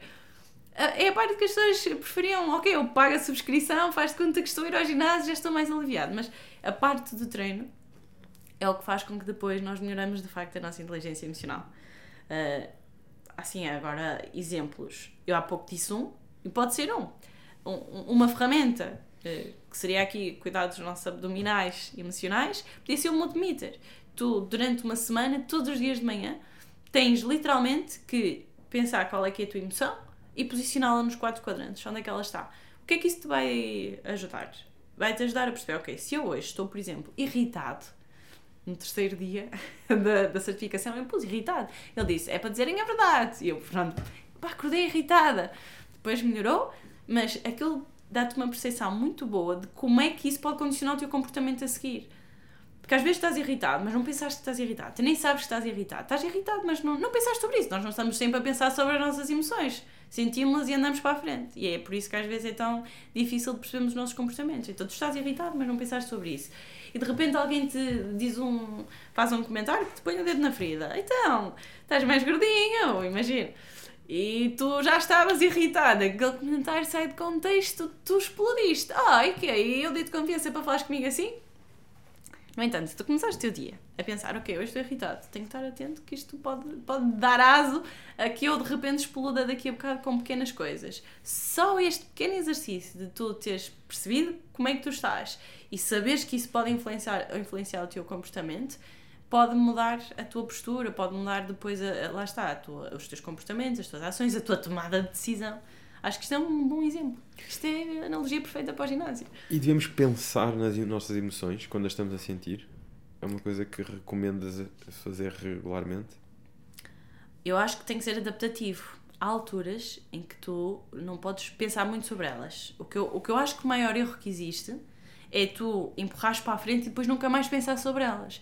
Agora imagina que estás numa reunião de trabalho ou que és o Presidente dos Estados Unidos da América Estás a fazer um discurso, tens que entregar um resultado e de repente começas a sentir uma emoção que está a tomar conta de ti. Se calhar, essa não é a altura certa para tu fazeres uma grande introspeção sobre emoção. Podes rapidamente processar no teu cérebro, ok? Até podes usar, lá está, esta ferramenta que eu acho que é uma das mais úteis, mas tens que ser mais rápido.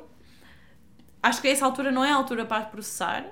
Agora, o que tu tens é que depois disso, ou teres o teu diário em que tu refletes o que é que eu senti, porque é que eu senti, qual foi o gatilho.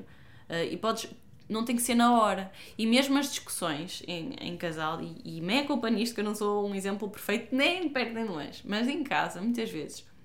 Às vezes nós temos discussões que se nós permitíssemos que acontecessem uns minutos depois, umas horas depois, de um estado emocional em que já refletimos um pouco de como é que estávamos, teriam um resultado mais benéfico para os dois. Portanto, o Paulo não... fala muito disso o Paulo aqui no podcast batalhou muito nisso, que é a típica situação do casal, em que uh, estão a ferver, estão a ter a discussão e, e que temos que falar agora. E ele diz: Não, às vezes não temos que falar agora. Às vezes não temos que falar agora. Eu neste momento não estou bem para estarmos a falar sobre este assunto.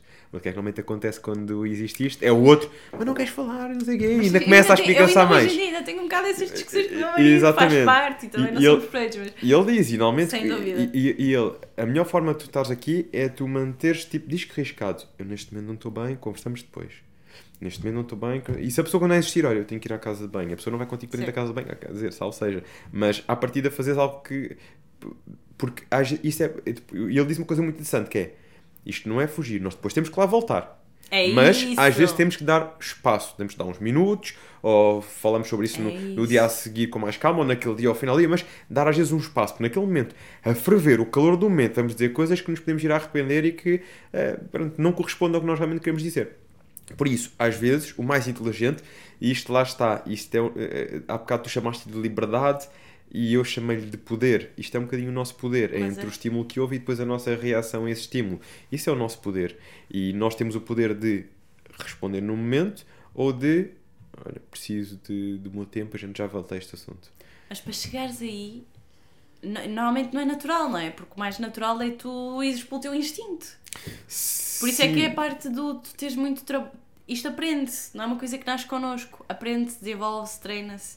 E é aí que eu acho que nós precisamos mais de investir, nós, homens e mulheres, a parte do espaço entre o estímulo e a resposta. Mas isto realmente é uma coisa que se pode, que se, que se consegue mesmo treinar e que isto é possível treinar. E, e, e ele, quando me disse isto, eu lembrei-me de um David quando tinha 18 anos que era para falar, para falar no momento e desse para um desce e saía o que tinha que sair. Porque eu a sou autêntico, é, não é? é, A era do- tudo, é, sei lá, os- lá teria os meus argumentos e a minha forma de pensar, mas neste momento eu, eu consigo ser uma situação que veja que eh, consigo, lá está, isto também é a nossa maturidade, nós vamos crescendo, vamos vendo a vida de outra forma, passamos por experiências, vamos sentir a dor de determinadas decisões que tomamos em determinados momentos e depois pensamos, olha, se calhar não havia necessidade de ter tomado aquela decisão. E isto vai-nos fazendo crescer e ganhar maturidade. E hoje em dia eu consigo dizer, olha, hum, falamos mais daqui um bocadinho sobre isto. E, e, e manter aquela é postura sim. até ter. Pronto, hoje em dia não quero dizer que há situações em que eu também, mas já consigo com Exatamente. muito mais facilidade, eu, eu reconheço isso hoje em dia consigo com muito mais facilidade dizer, olha, isto não é o momento. Ou, ou perceber.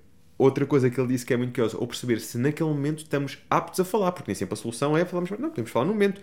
Em que nível é que eu estou? Ele tem dado tipo assim uma escala. Em que nível de stress é que eu estou? Estou num nível 9, se calhar aquilo vai extravasar. Ou estou num nível 3 ou num nível 4. Ou se estou no nível 9, vou conseguir ter controle sobre mim, sobre a minha respiração, sobre, para me manter ali ou até ir descendo durante aquela conversa. Ou sei que apesar de todos estes fatores, apesar do, do controle que possa ter sobre a minha respiração, apesar de, de um conjunto de coisas, a tendência será que eu extravasar. Ou seja, este conjunto de análises que nós podemos fazer, isto no fundo também é a nossa inteligência emocional a falar, é conhecimento das nossas emoções É e onde é que nós estamos naquele momento. É isso E mesmo. depois compreendermos. Por exemplo, uma coisa, eu não sei se isto é exemplo para alguém, mas por exemplo, para mim funciona muito bem. Eu se estiver em casa a ter uma discussão mais acesa e tiver um chá comigo, a beber um chá, e, e mesmo que esteja a ter a discussão, mas for bebendo o meu chá, eu consigo me manter tranquilo o tempo todo naquela conversa. Só o facto de ter um chá. Mas eu, eu depois já estive a estudar sobre isto. Acho que há um fenómeno psicológico associado a nós estarmos a beber uma bebida quente Sim. nós estamos a conversar com uma pessoa a beber uma bebida quente ou estamos a, conversar com uma pessoa a beber uma bebida fria. Acho que isto foi feito um estudo ahm, que depois vamos nós a começar a tentar perceber, lá está, os nossos gatilhos e a, e a decompor, a perceber porque é que eu nesta Sim. forma consigo agir assim e se for de outra reage de outra. Ahm, e, e- isto lá está, dá a nossa consciência e, e a não sei nossa... se o estudo te referiu ao mesmo que eu ouvi que tem a ver com. Foi uma bica, era um estudo, isto foi.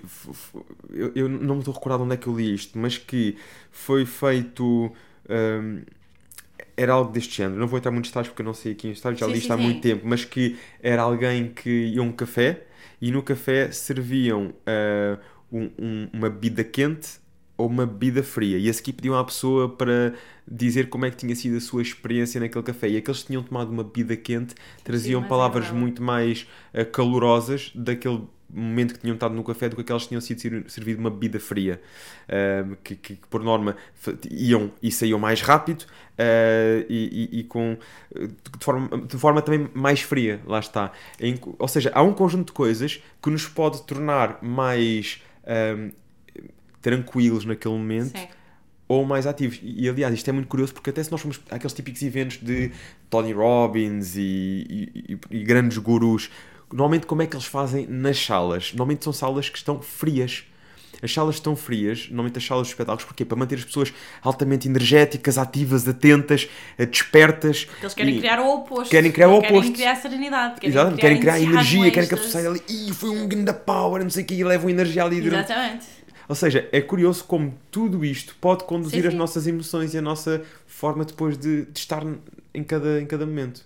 O, o estudo que eu, que eu li não era bem assim, mas, mas a lógica é a mesma. Eh, eles eh, estudaram foi eh, os efeitos, por exemplo, de estômago vazio estômago cheio no júri dos tribunais dos Estados Unidos da América. E eh, júris que tinham que fazer a sua decisão final depois do almoço ou depois de uma refeição quente, normalmente davam penas menos pesadas do que júris que faziam com os estômagos vazios. Portanto, não é brincadeira. E eu até brinquei não é com isto. brincadeira mesmo. Não, até brinquei com isto, mas por exemplo, numa reunião de trabalho, ah, não é por acaso que existe muito esta cultura do cafezinho, queres um chá, ou então em Portugal nós somos ótimos a receber na- nos restaurantes, vamos fazer reuniões de trabalho em restaurantes, isto é muito inteligente, Mas isto a- condiciona. Aqui definitivamente não resultou, Marcelo. Nós começámos com um chá e ela entrou lá com três provocações no podcast. Foi uma atrás da outra. Jesus. Mas pronto.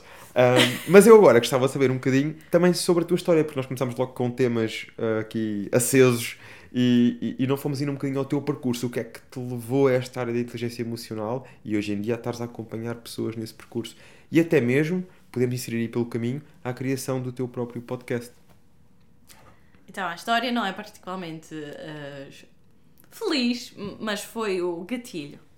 Eh, eu estava numa, numa sala de reuniões com as os meus colegas de profissão a nível nacional, da multinacional onde eu trabalhava na altura, e eu sempre fui uma eh, pessoa sensível e, e muito emocional.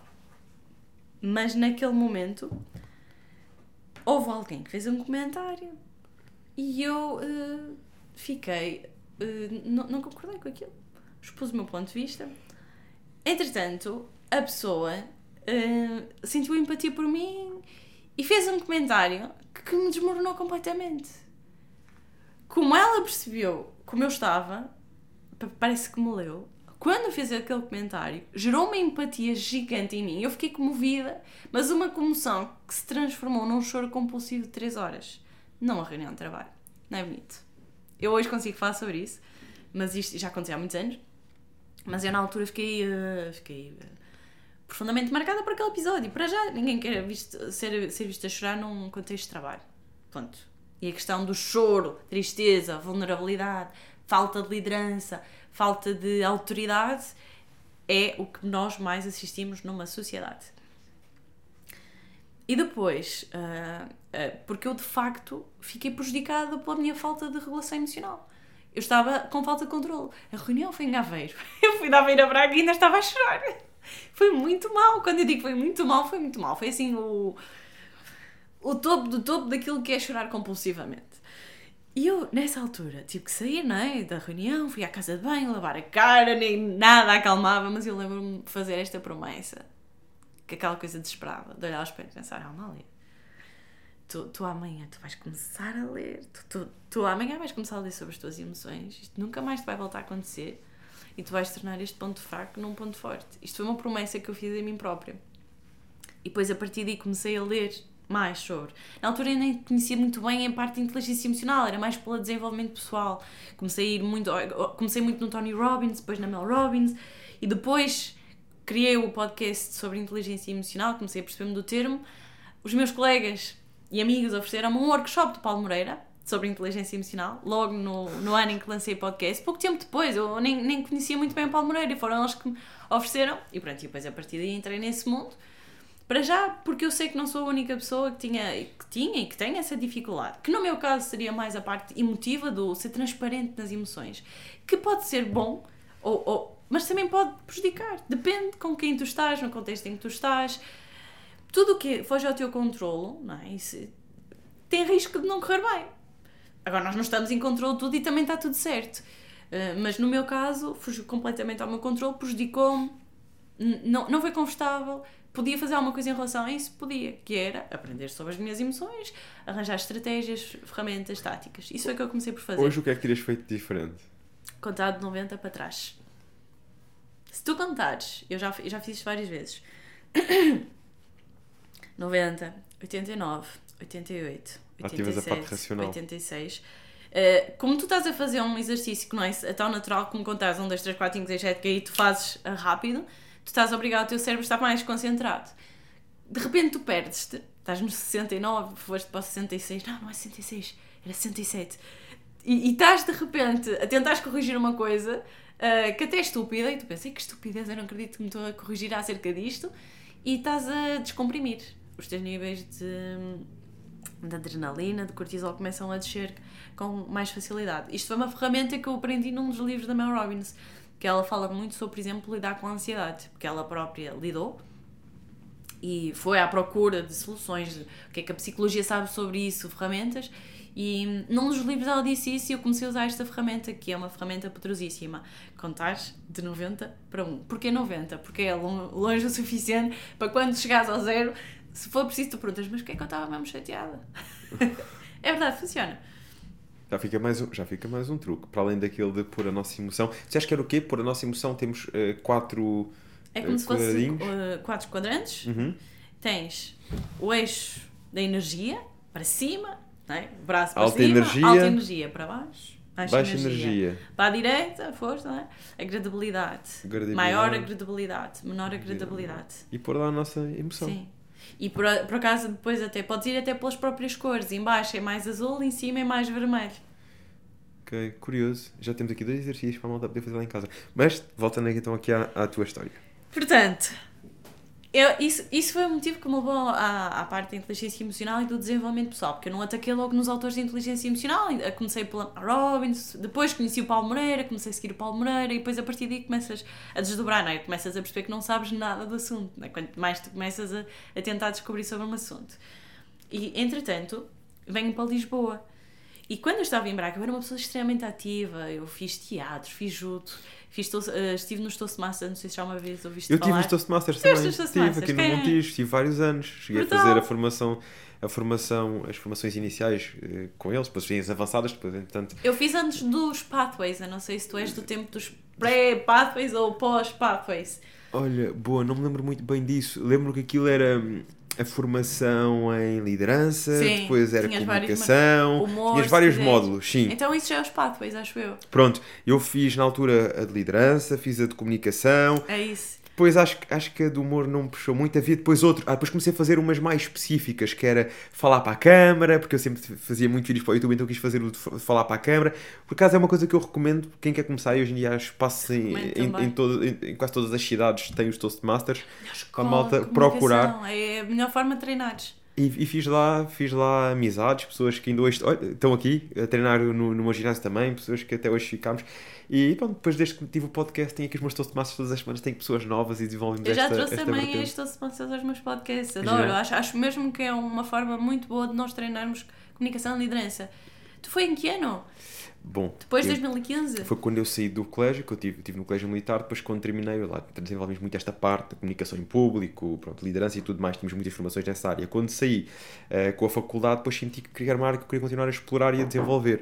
E foi aí, ou seja, devia ter meus 19, 20 anos quando comecei nos Toastmasters, ainda tive uns 2 ou 3 anos, em que ao final do dia, e aquilo era uma vez por semana, ao final do É dia. brutal, é brutal. Eu recomendo a toda a gente. Eu estive no Braga Toastmasters, que é um clube incrível. No final acabámos sempre com um lanchinho. Pois, E pois é, depois tinham sempre o lanchinho, não sei o quê. Brutal.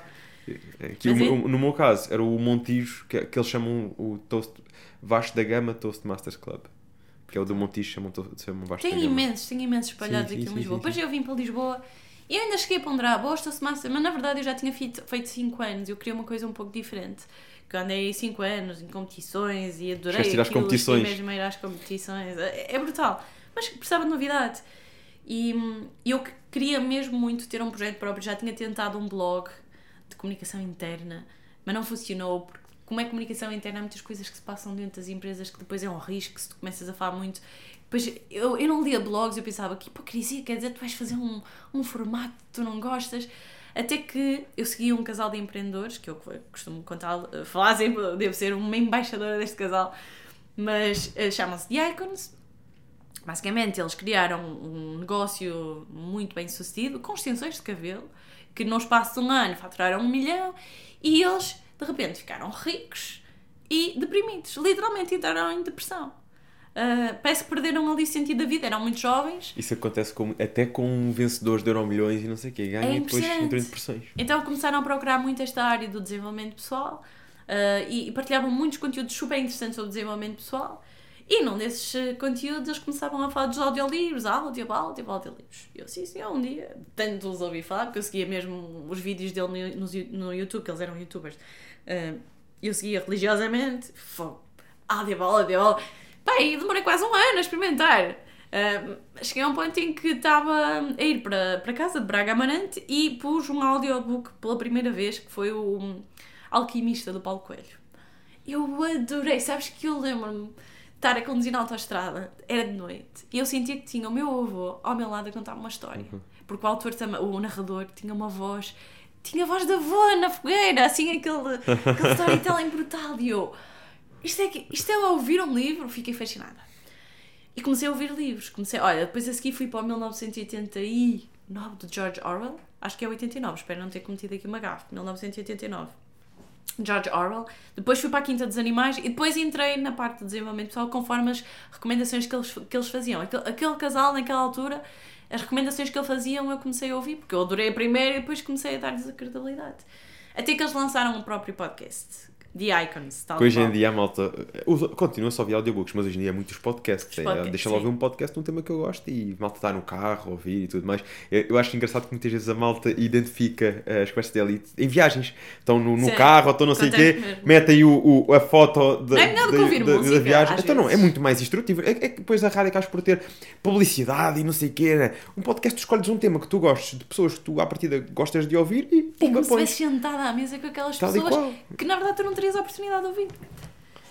E então eles lançam um podcast. Eu lembro, estávamos no IC16 a conduzir para baixo, começo a ouvir o podcast deles e eu senti mesmo, sabes, aquele de género.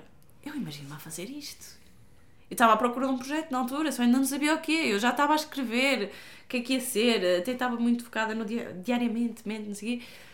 E de repente eu vou ali no IC16 para baixo, ouço e digo, é mesmo isto?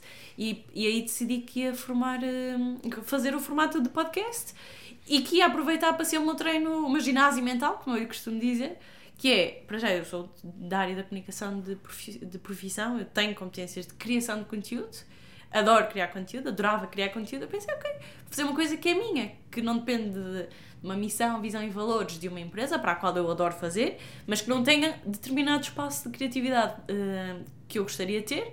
Também não tenho alguma liberdade de, de decisão se quero ir mais para ali, para lá, visibilidade. Eu não, quero fazer uma coisa minha. Vou estar a aprender sobre inteligência emocional, porque eu depois aí decidi, ok, eu- o que é que eu quero? Eu estou a aprender sobre inteligência emocional quando tu partilhas o que tu sabes com outra pessoa e quando tu consolidas o teu conhecimento. Ah, sim, e, e trocas ideias.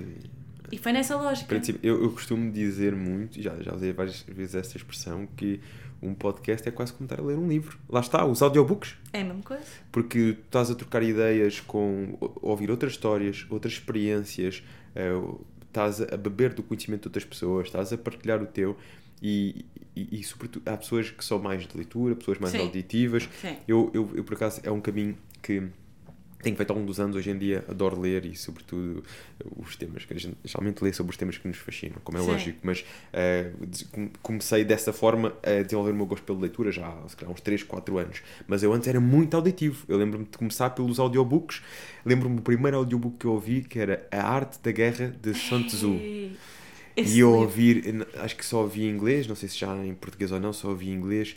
Eu lembro-me de estar a fazer o meu cardio em junho, em preparação para as competições, às que 6 da manhã, tudo, luzes desligadas, ainda toda a gente a dormir. Então. E eu saía com o meu capuz, os fones, a ouvir, fazer a minha caminhada, eh, a minha caminhada e, e ouvir eh, a arte da guerra, a filosofia por trás daquilo, eh, a parte psicológica associada às decisões e tudo mais.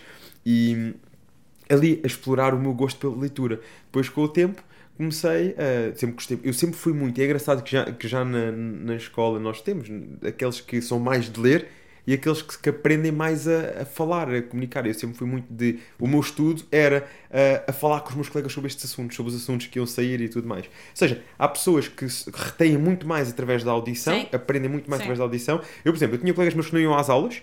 uh, liam e a seguir apresentavam e safava-se.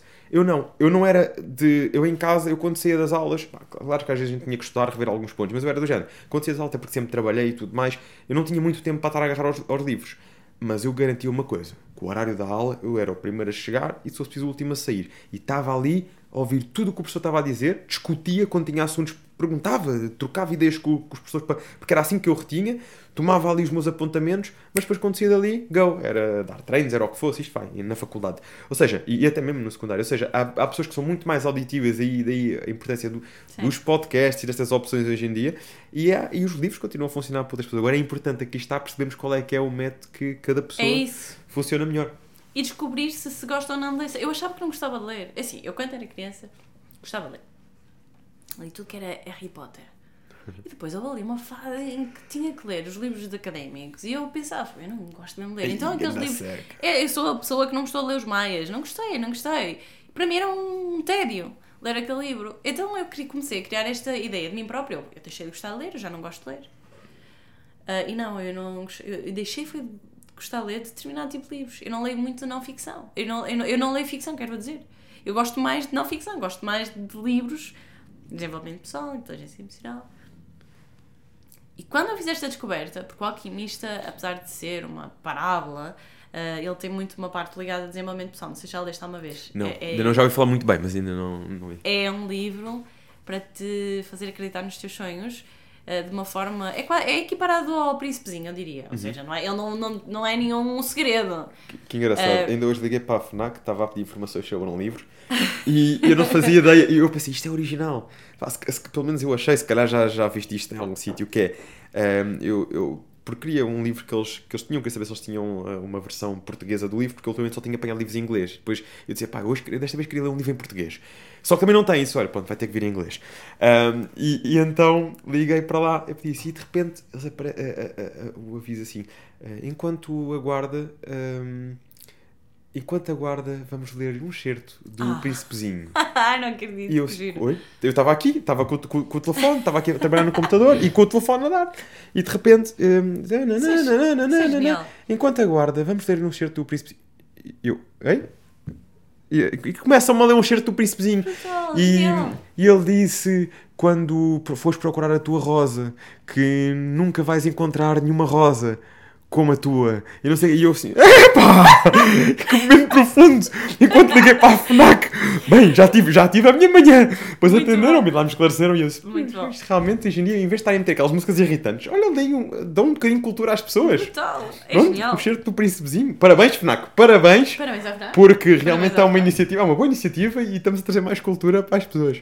Pronto, depois quero o livro da oferta. Merecido. mas é, não, mas, é, mas é, é curioso, Brutal. É, é, é curioso o impacto. Aliás, o, o Alexandre Monteiro, acho que é o Alexandre Monteiro, diz que o livro que mais gostou até hoje foi o Príncipezinho. É, Foi o clássico dos clássicos. Fala da raposa e não sei o que, não sei o que mais. Ele falou disso aqui no Aquilo se podcast. tu lês quando és criança, eu li quando era criança, e se tu lês quando é adulto, é uma beleza. Porque quando és criança, tu lês exatamente como está escrito. Então tu vês o chapéu, que é a cobra, com um elefante lá dentro, tal e qual. E quando tu lês em adulto, tu percebes, não é? A questão do cativar, eh, do que é importante, é invisível aos olhos dos outros. Tu percebes a beleza de todas as mensagens que ele está a dizer. O alquimista é muito semelhante nesse sentido da metáfora. Porque tu, quando estás a ler aquilo, tu sabes que o que está a ser dito não é aquilo. Tu sabes a mensagem que está por trás. E é, é muito, muito bonito. Aconselho, é muito bonito. Tem que ser lido na, no momento certo, talvez. Às vezes é quando nós estamos à procura de alguma coisa ou estás à procura um bocado de para onde é que tu queres ir. Se calhar é mais nessa altura que tem que ser lido. Há livros que não nos fazem sentido em determinadas alturas e noutras fazem. Naquele momento aquilo fez-me todo sentido do mundo. Sim, eu acho que os livros chegam até nós muitas vezes na- quando tem que chegar. É isso. E é já houve isso. livros que passaram uma, passaram duas e. Aliás, o livro que eu mais gostei até hoje, para mim, o melhor livro de sempre que eu já li, é O Caminho do Homem Superior, de David Deida. É. São temas que eu adoro e, e este livro está muito bom nesse sentido. Foi um livro que há uns oito anos atrás eu comecei a ler e não acabei, ainda não estava no momento. Comecei a ler, li um capítulo, nem chegava a ler um capítulo, li um- umas partes, depois li outras, depois ia lá, ah, eu também queria saber se mais sentia lá, e foi assim, fui estudando um bocadinho o livro. E hum, o tempo passou, até que houve um dia que eu disse: será que neste momento, eu até estava naquela, pá, eu, eu tenho vontade de ler, mas será que eu vou pegar nele e não vou ter vontade outra vez de o ler seguido? Pois. Eu agora a pegar, eu queria ler seguido. Hum, e avancei, ui, li o livro, foi dos livros que eu li mais rápido, porque estava no meu momento de ler É aquele isso, livro. é isso. Eu E eu a sempre aquilo certo. tudo e, um, e, pá, e foi engraçado, até pela altura da, da vida em que eu estava, aquilo encaixou que nem uma luva. E, e eu bebia ali eh, todos os dias aquilo. Oh, bom, mas que faz-me tanto sentido. E, e isto, tudo estava. Ou seja, eu, eu acho que hum, os livros muitas vezes também vêm no momento certo da É nossa isso, vida. É isso. E, e se tu sentires esse, esse entusiasmo, estou a gostar, se sentes o teu cérebro a, vi- a vibrar, é, é, é porque está certo, é porque tu gostas de ler. Há muita gente que acha que não gosta de ler. Eu gosto de dizer isto, que às vezes as pessoas gostam de ler, só não descobriram o livro certo. Tal e qual, tal e qual. E tiveste no teu podcast já algumas eh, personalidades aqui conceituadas no meio. Quem é que foram aquele- aquele- aqueles episódios que te marcaram mais e o que é que aprendeste nesses episódios? A pergunta.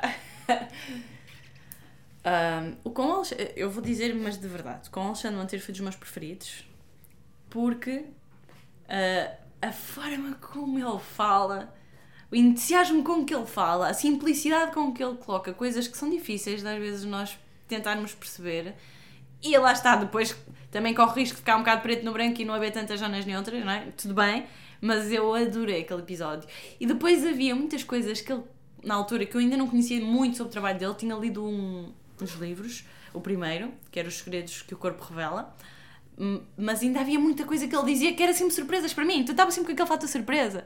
Uau! O quê? A sério? Coisas, por exemplo, ah, porque é que as mulheres pintam os lábios ah, de vermelho e não de roxo? Porquê? Por exemplo, o vermelho está associado ao romantismo, à Sensualidade. paixão, Mas à sabes- sensualidade. O rosto está associado à doença. Tu não vais querer beijar uma pessoa que, assim, à primeira vista, te pode parecer que está doente. Porque quando ficas com frio, como é que tu ficas? Sim. Estás a ver? Coisas que tu nunca pensaste. Estou a dar um pormenor. um Sim, sim, pormenor. sim, sim, sim, sim. Não, mas são coisas que nos. que- sim. Ah, e ele disse outra que- sobre o pensar. vermelho, que é quando tu estás excitado, como é, como é que o que é que acontece? Os lábios ficam mais encarnados. Um, um pormenor que ele deu. Eu, Pois. como assim? O quê? A sério? Depois ele dizia, Mas quando, porque tá- quando estás quê?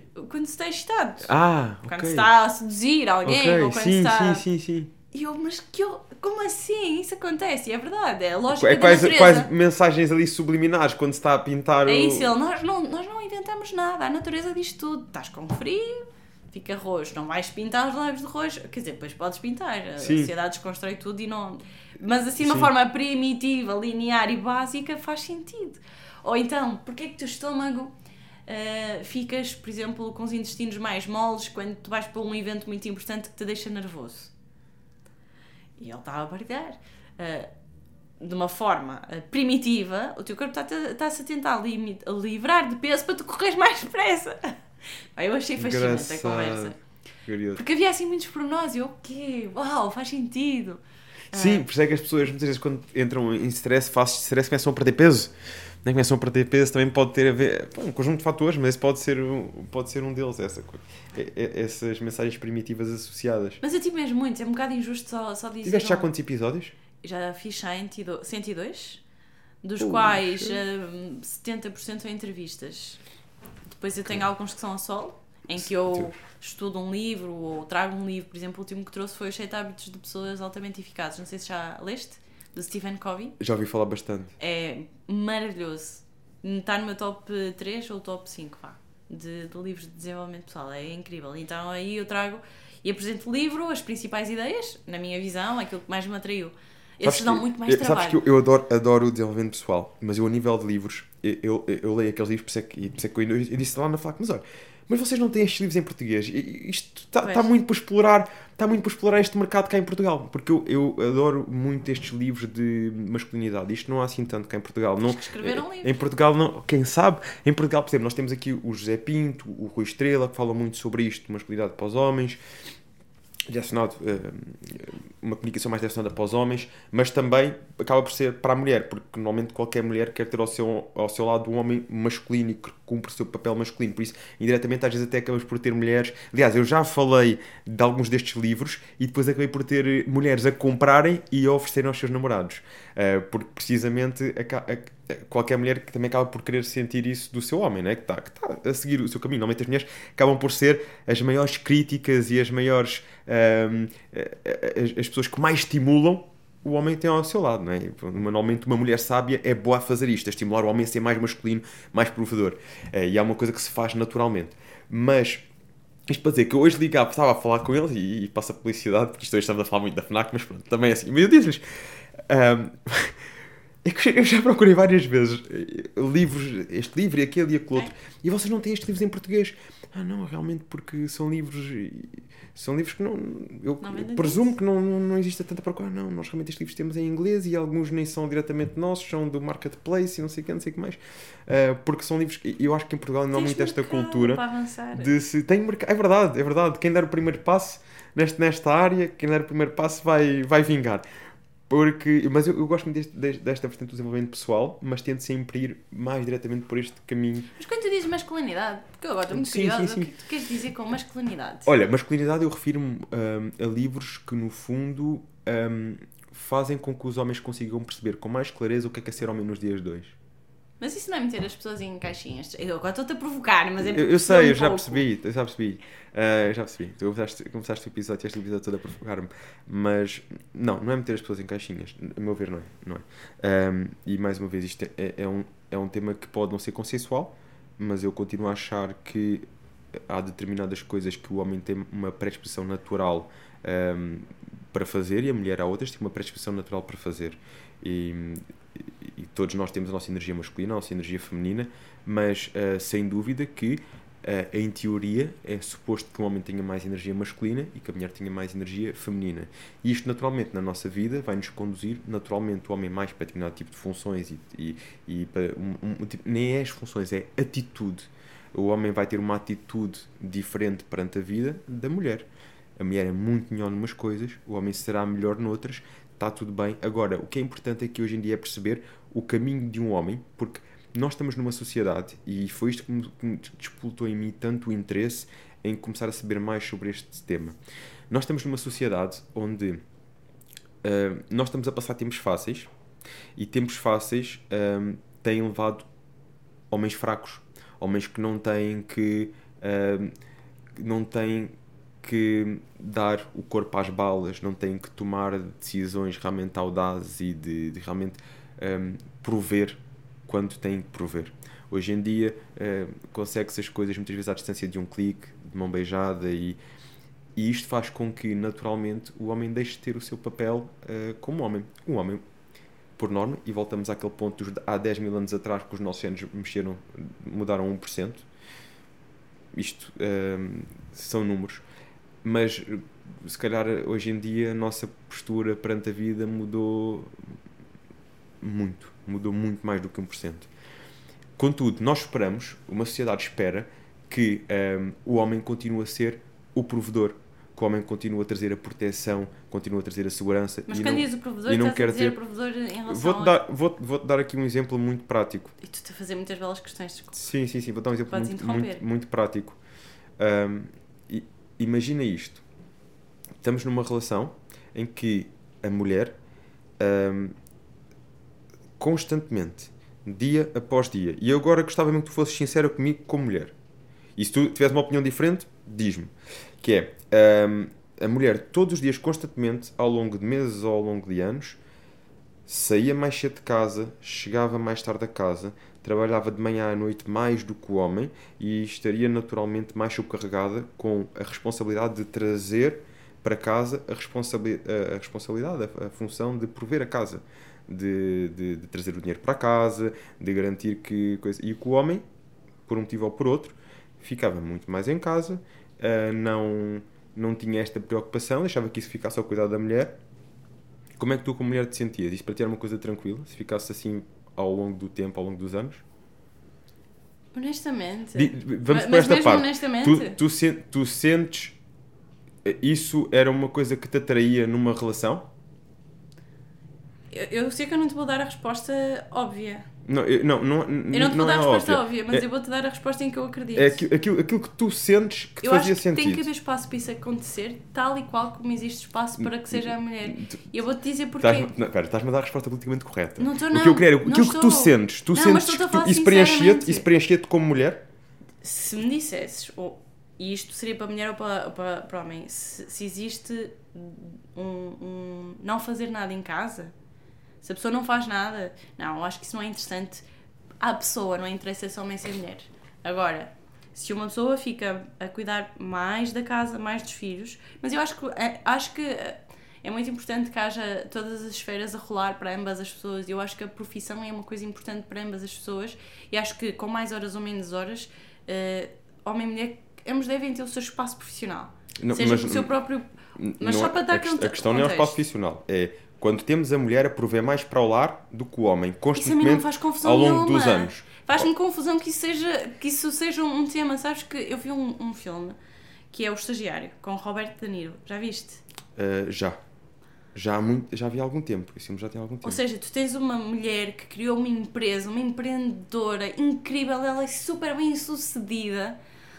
Ela tem dezenas de pessoas a, a- a trabalhar para ela. Tem uma, uma bebê, é uma filha, e tem um marido que optou por ficar a cuidar da casa e da filha para que ela possa ter o tempo necessário para desenvolver o seu negócio e prover para a casa.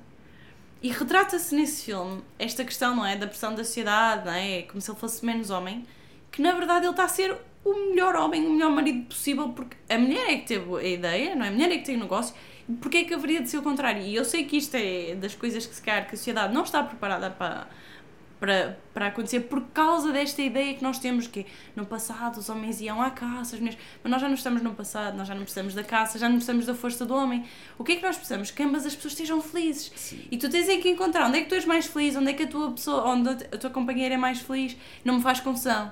Amália, Faz mais confusão achas- e a pressão da sociedade. Tu achas que. Estamos a entrar aqui mesmo num tema não, polémico. não, claro que estamos, claro que estamos, claro que estamos. E, e, e, e assim, a única pessoa que aqui está a atravessar sou eu. As tuas respostas estão super ah, consensuais. Eu aqui. Mas eu acredito eu te estou a aqui- dizer, eu- aquele filme para mim é uma referência. Eu, eu aqui, eu digo-te, eu como, eu, eu acho que eh, uma, uma mulher, eh, mais dia menos dia, se estiver constantemente, o- o- se for ela constantemente a prover, ela vai perder o desejo por esse homem. Ai, eu não acredito em nada disso. É o que eu acredito. Eu não E eu acredito. vejo hoje em dia muitas relações despolarizadas porque temos eh, mulheres eh, mais provedoras e naturalmente mais masculinas por um conjunto de coisas, porque têm que ser elas a assumir a responsabilidade, porque têm, têm que ser elas a pagar contas, por um conjunto de coisas. Um, e não estou a dizer que está certo ou errado. Sim, estou a dizer que eu- despolariza. Ok? Eu não estou a dizer, ah, mas está errado a mulher. Não, a mulher pode trabalhar o tempo que quiser, horas que quiser, e o homem pode ficar em casa eh, o tempo que quiser, horas que quiser. Eu a dizer, ficar o em casa que- para ti não é ficar em casa sem fazer nada. eu estou a dizer, eu- eu estou a dizer é ehm, te- a ver a, a despolarização acontece quando temos neste caso eh, uma mulher a assumir funções que são eh, tipicamente masculinas, que é prover, e não estou a dizer que a mulher não deve trabalhar. Eu acho que a mulher deve trabalhar. Eu acho que sim, que a mulher deve trabalhar, deve fazer aquilo que mais gosta. Na minha família todos trabalham, a minha mulher também trabalha. O que eu quero dizer com isto é, quando nós temos, hoje em dia, homens que relaxam tanto ao ponto que são as mulheres que têm que pagar as contas e assumir a responsabilidade da casa e tudo mais, não é porque eles não possam, é porque eles não querem. Sim, nesse, nesse aspecto. Entendes? Mas E eu acho quando- que nem é para homens ou para mulheres, acho que é para ambos. Sim, é? mas é isto que vejo. É quando nós temos homens que permitem, que se permitem em eles eh, uma, uma, uma ausência de atitude em algumas situações da vida e que acaba por subcarregar naturalmente a mulher que tem ao seu lado. Isto despolariza as relações. Isto, ao longo do tempo, faz a mulher perder o desejo por esse homem. E isto faz com que uma sociedade comece a andar mais despolarizada. É por isso que eu gosto tanto de ahm, trazer aqui, às vezes, alguma clareza para os homens da importância de encontrarem o seu propósito, encontrarem o seu caminho, serem focados e direcionados nesse caminho e, e nunca se esquecerem do foco de o homem deverá ser, deverá naturalmente ser o maior provedor do lar. Não quer dizer que a mulher não o seja. Não, isto não quer dizer que a mulher não trabalhe, não deve fazer o que mais gosta, não quer dizer nada disso. Quer dizer que o homem deve assumir as rédeas dessa situação para que a mulher possa relaxar e possa ser Olha, mais feminina. Temos visões diferentes, mas Temos- está tudo certo. E, e está eu- tudo e- certo. e eu sei que isto não é consensual. Está tudo Eu certo, sei que isto não é consensual, mas, mas eu acredito, acredito. que não tem que ser o homem com, com o maior papel de, prevenção. Não, não acho que ele tenha que ser. Acho que o que importa é que haja que funcione no final e que nenhum se sinta inferior. Que é aí que às vezes os homens têm essa pressão. Isto é a minha visão, vale qual. Mas eu acho que os homens têm um, um pouco essa pressão por causa do, do, do histórico que existe, que é o homem é que tem que, é que tem que trazer uma fatia de boa para a mesa. Mas não, não. Se o homem está. E, e aqui eu acho que podias trabalhar um pouco este, este conceito de é, o homem não tem que se sentir fragilizado, está com uma mulher líder, com uma mulher produtiva, com uma mulher que traz mais. E se for a mulher que tem um negócio, o homem não pode sentir-se fragilizado. E eu acho que aí é, muito difícil que isso não aconteça. É como é que o homem pode continuar a ser ele próprio, ser homem, ser eh, o companheiro, sem nunca se sentir diminuído só porque a, mu- a mulher traz para cima da mesa uma boa fatia. Eu acho que não devia haver competição, sem Ok, mas colaboração. repara nisto. É um desafio. E, e tu, e tu acreditas que hum, um, homem que não seja provedor vai tornar-se. Eu não estou. Eu volto a dizer, já reforcei várias vezes, não estou a dizer que a mulher não deve fazer aquilo que gosta e prover à maneira dela. Estou a dizer quando o homem, ah, constantemente e ao longo do tempo, não está ou não é o provedor da família.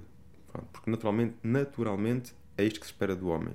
Eu acredito nisso. A sociedade espera. Eu isso. acredito. Po- Eu, eu como homem, eu como Pronto, homem sinto-me sinto bem em ser eh, e, e, e sou casado, a minha mulher faz o que mais gosta, também trabalha, mas eu sinto-me bem em, em eu sinto-me bem em saber que estou a prover, estou a contribuir para tudo aquilo que nós ambicionamos em casal que possa acontecer. Eu sinto-me bem com isso.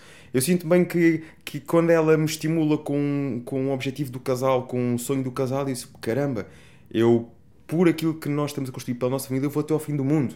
Eu quero, eu quero garantir que hum, aquela agressividade típica masculina me permite trazer para a família tudo aquilo que nós podemos trazer de melhor. E é neste sentido que eu quero dizer.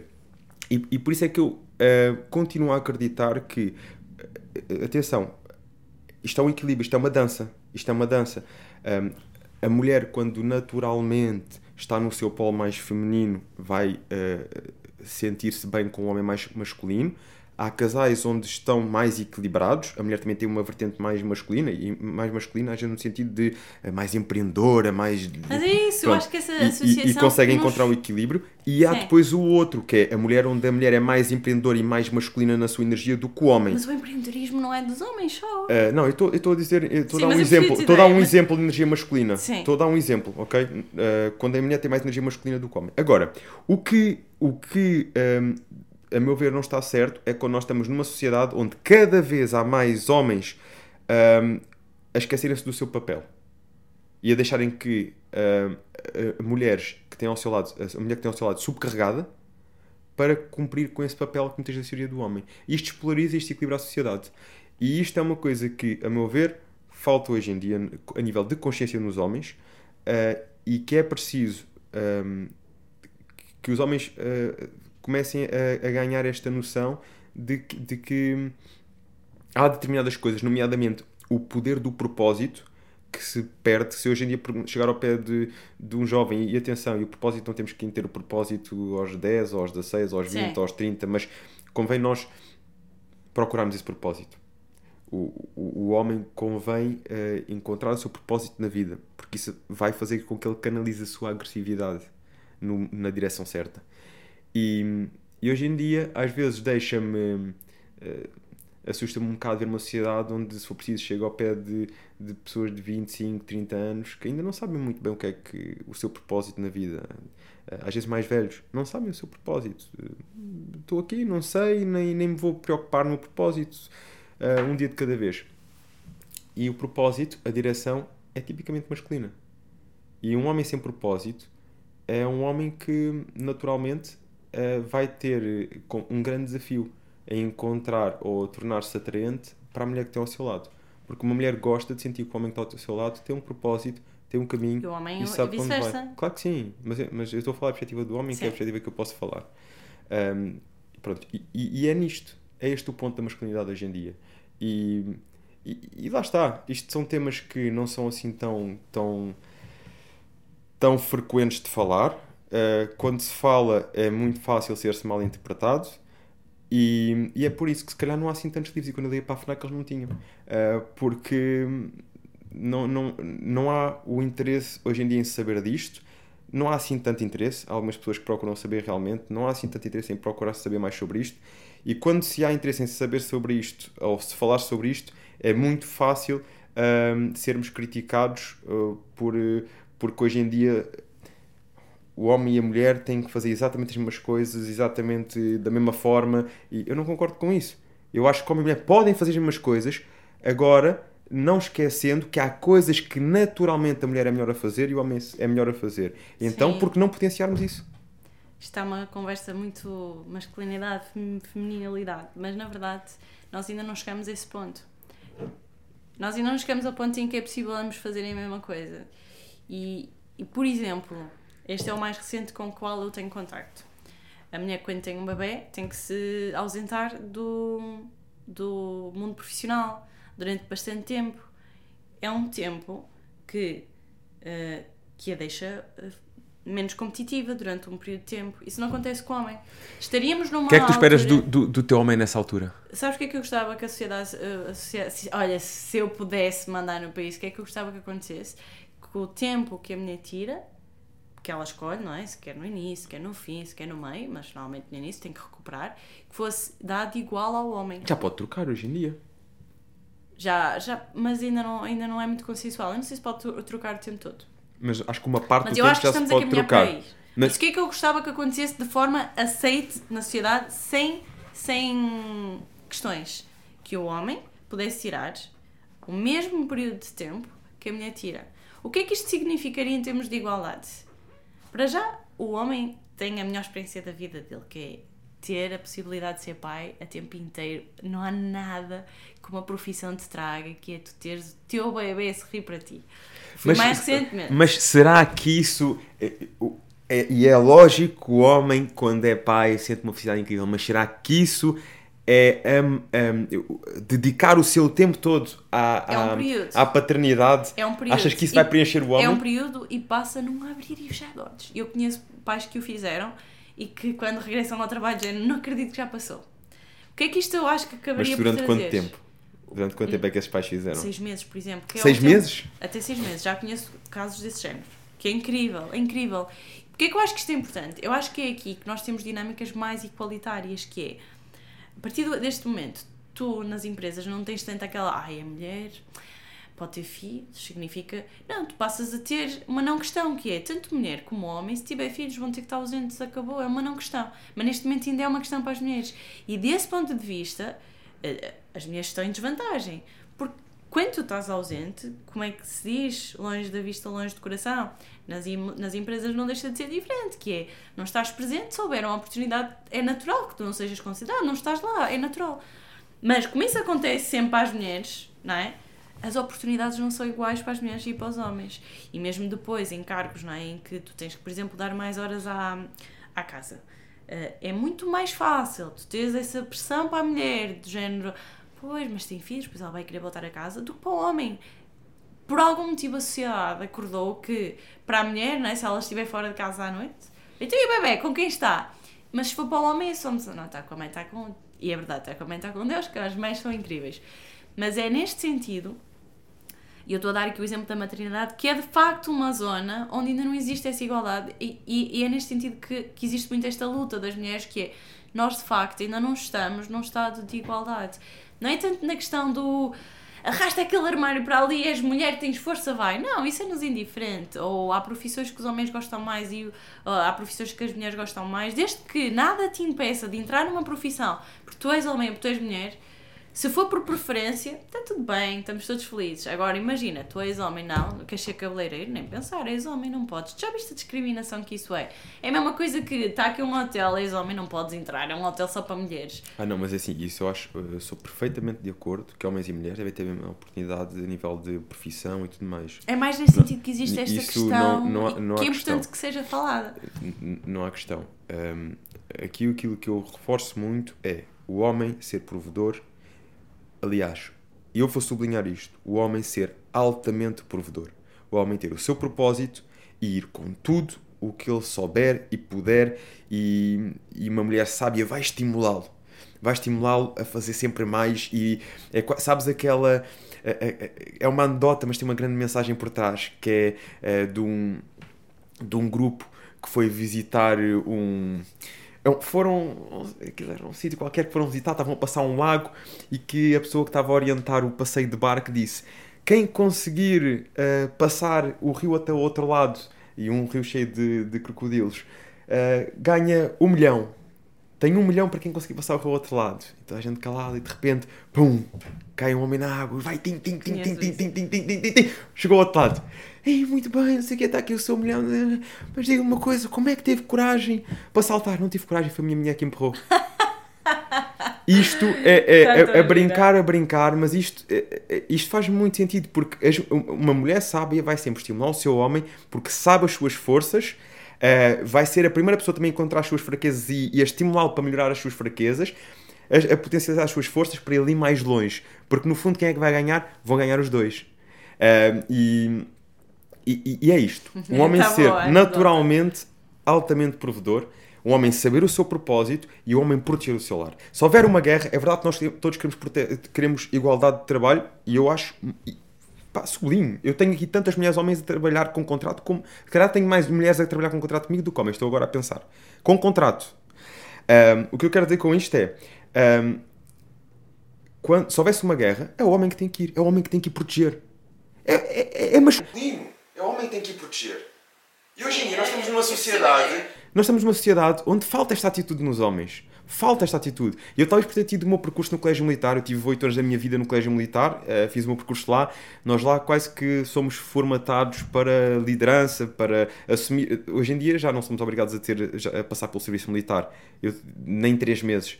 Eu tive 8 anos, ou seja, eu vivi num núcleo, num grupo de pessoas que foi muito preparada para esta missão do homem.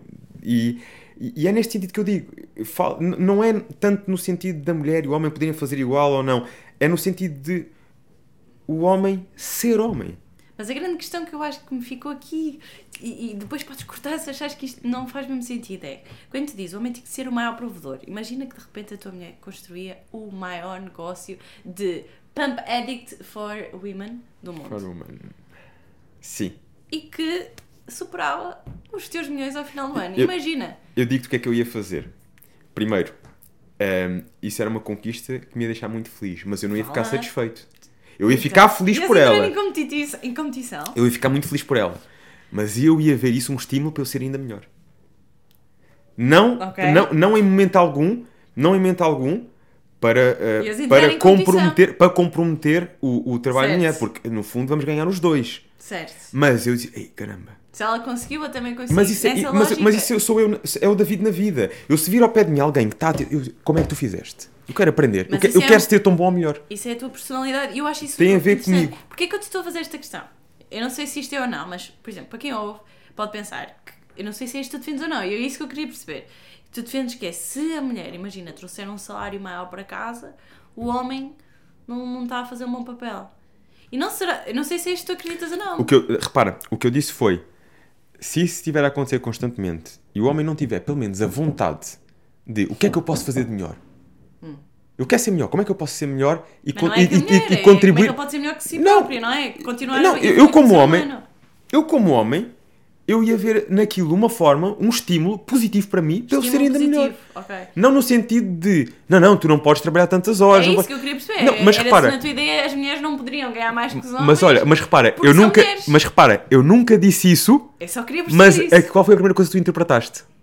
Porque Mas está dar tudo bem, isto, está tudo bem. Aquilo que tu interpretaste é o que se calhar a maior parte das pessoas interpreta quando, É quando isso, se diz isso é isto. estou a perguntar. Mas eu em momento nenhum disse isto, eu em momento nenhum disse que a mulher não podia ganhar mais que o homem, em momento nenhum disse que a mulher isso é não podia ter o seu próprio trabalho. O que eu disse é, eu como homem e que me considero um homem masculino, a minha mulher construindo um império e fazia o pampadito só para mulheres. Eu disse, caramba, eu vou aprender e vou fazer melhor ainda. Entendes? No sentido de poder ser melhor, de, se- de me estimular a evoluir. Mas Estava isto é com a minha mulher, mas também é a minha postura na vida no geral. Eh, eu se estiver é aqui, isso, é e- e, eu digo-te uma coisa, dos maiores empreendedores que eu tive aqui, das pe- pessoas pá, de sucesso que se têm destacado na sua área, a maior parte deles tem isto, que é, quando eu vejo alguém fazer melhor, eu vou lá e pergunto. Sim. Tem esta humildade, Não tem eu nada vou a lá e ser homem ou pergunto. ser mulher, no fundo, Porque- não, no final do. Não, no fundo não, mas se tu tiveres um homem na tua casa completamente confortável, um mês, dois meses, três meses, um ano, dois anos, completamente confortável. Tu evoluís e continuas e continuas e continuas, tua paixão, o teu... e ele está. Não mexe uma palha. Está bom assim. Como eu é que tu te ias sentir? também. Não, não me faz como. Não, o que tu estás a dizer, eu acho. Não, mas espera aí. Se a pessoa que está espera, connosco espera, não mas evolui, espera aí. Como é que tu te sentias? Se a pessoa que está connosco não evolui, é Sim. frustrante para nós. Pronto. Mas é a pessoa. Agora eu pergunto: e se tu tivesses com uma pessoa em tua casa e com a tua mulher, tu evoluís, tu lês, tu queres, faz, acontece, e a tua mulher na igual. Não, passa um mês, dois meses, um ano e ela não mexe uma palha. Como é que tu te sentias? Ok. Por isso é que eu acho que isto não é uma questão de. Desculpa estar-te aqui a trazer tantas questões. Sim. E eu acho bom tu direcionares para os homens, mas eu acho que isto não é bem uma questão só para os homens, acho também para as mulheres, é vice-versa. Não? Como é que tu te sentias? Qual é que era a tua emoção? Ok. Ahm, eu, eu, eu não, para mim, na minha vida, nunca me foi, nunca me fez sentir estar ao meu lado de pessoas que estão ah, completamente estagnadas e que não têm sede de evolução. É isso. Ok? Para mim, David.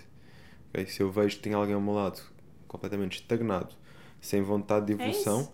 ah, como é lógico, também não me motiva. não é? Eh, e aí sim concordo contigo, seja homem ou seja mulher.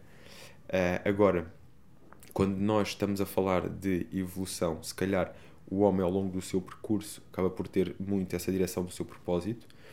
Ahm, e a mulher, por exemplo, se estiver durante um ano parada, mas porque acabaram de. o casal decidiu ter um filho e ela decidiu ficar esse ano dedicar-se ao filho. Financeiramente, a nível de carreira, vai estagnar, e tu falaste isso há pouco. A mulher tem que ab- ab- abdicar de algumas coisas a nível de carreira para poder dedicar-se a isso, se for a decisão dela.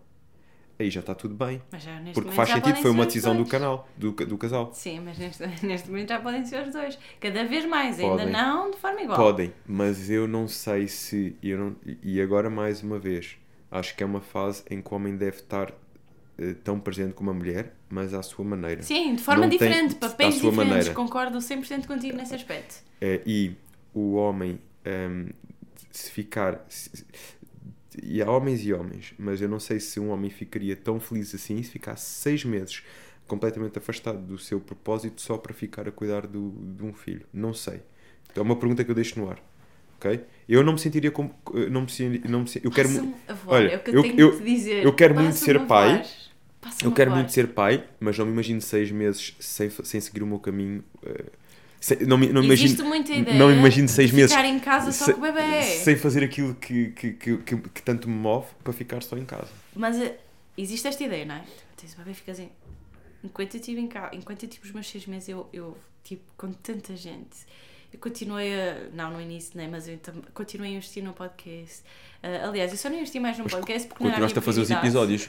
Uh, simplesmente mudei a estratégia, tornei-me mais eficiente e passei a gravar num estúdio porque sabia que não ia conseguir uh, ter tanto tempo a montar, tudo, Diz que a maternidade é a arte de se reinventar, não é? Mas é mesmo, acredita. E, e aquela ideia de ah, mal em casa, nada, todos os dias saía de casa. Todos os dias, ia- todos os dias sentia que, sim, tinha uma experiência diferente, que é sais de casa, mas sais de casa com uma aprovação, não é? Tens de ter outro tipo de cuidados. Ah, Claro que nem toda a gente tem esta sorte e tudo, e depende se é verão, se é inverno, se a criança tem saúde, se não tem. Mas a ideia do ter um bebê ficar. Não! A ideia de teres um bebê e de repente. Ele foi a Madeira, ele andou de avião, andou de barco, andou de jeep, adormeceu a fazer safari. E se tu pensares nisto, que é. Não é ficares em casa, é aproveitares aqueles seis meses que tu vês eles a crescer e, tu já não para de crescer. Tu fechas os olhos, no dia seguinte ele já tem mais um centímetro. Estou a exagerar um bocado, mas é verdade que eles Não, mas é prime- uma no coisa- primeiro ano de vida é uma coisa Eu estúpida. tenho uma, um- a- minha afilhada tem agora um aninho, fez agora um aninho no mês passado e, E é isso. é uma coisa Agora louca. imagina que tu Eu tinhas se ficar duas semanas sem estar com ela, tipo, como assim? É como é isso. as expressões, É tipo, é pá, é uma E agora imagina coisa... tens a possibilidade de trazer o teu bebê para aqui. Uh, queres ir passear a um sítio, queres ir a um país, mas com Sim, um mas, bebê. mas, mas repara, Não, está tudo certo. Mas isso significa que temos que deixar que o homem, estou a falar agora de mim, como homem, que tem que deixar de seguir o meu propósito para ficar em casa. Não, não, não, Não, nem a mulher, nem Mas como, é, mas como é lógico, mas como é lógico que se, se tenho uma criança, olha, consigo olha, hoje até se consegue proporcionar ele vir, que ele vir, vir ao é ginásio um bocadinho, ou, ou eu vou ter que Que sair é mais cedo. que Como é, é lógico, vou ter que que sair é mais cedo para também estar mais tempo de qualidade com a minha família. Ok, este equilíbrio. E eu acho que isto para o homem é tão importante, hum, que é manter o seu propósito e Sim. conseguir dedicar também mais Sim. tempo nessa fase. Às- Eu, eu E é acho que possível naturalmente. conciliar. Exatamente, exatamente. Mas isto não significa que o homem tenha que parar é seis meses, é outra. É esse o ponto. É esse o ponto. Ahm, mas pronto, isto já não tem Tá. nada de inteligência emocional. Tu vais gostar de metade deste episódio. Devia, não devia. Eu acho que sim. Marcelo, devia, não devia, mas muito provavelmente. Mas muito provavelmente vocês vão estar a ver este episódio direitinho, sem nenhum corte. Hum, Porque, porque ah, é aquilo que, aquilo que está aqui a ser falado. ahm, é importante ser falado. Lá está, não se fala disto. ah, quem, não se fala porque as pessoas têm medo de ser mal interpretadas. Eu, eu sei o que, o que quer dizer. Sim.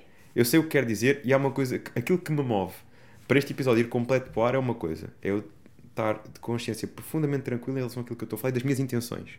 Eu, eu sei que as intenções, quando eu partilho estes assuntos, são as melhores. Por isso, é fácil ser mal interpretado. Quem quiser ir pelas palavras e não quiser perceber o contexto, é fácil ser mal interpretado.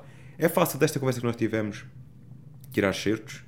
Agora, uma coisa e é certa. contexto. são as intenções. E eu sei as intenções que estão por trás e, ehm, e, e, no fundo, há bocado disseste que devia escrever um livro, mas eh, mais do que um livro, eh, está aqui uma oportunidade de se falar de assuntos que não são, não, não são falados frequentemente e que permite às pessoas pensarem sobre eles Sim.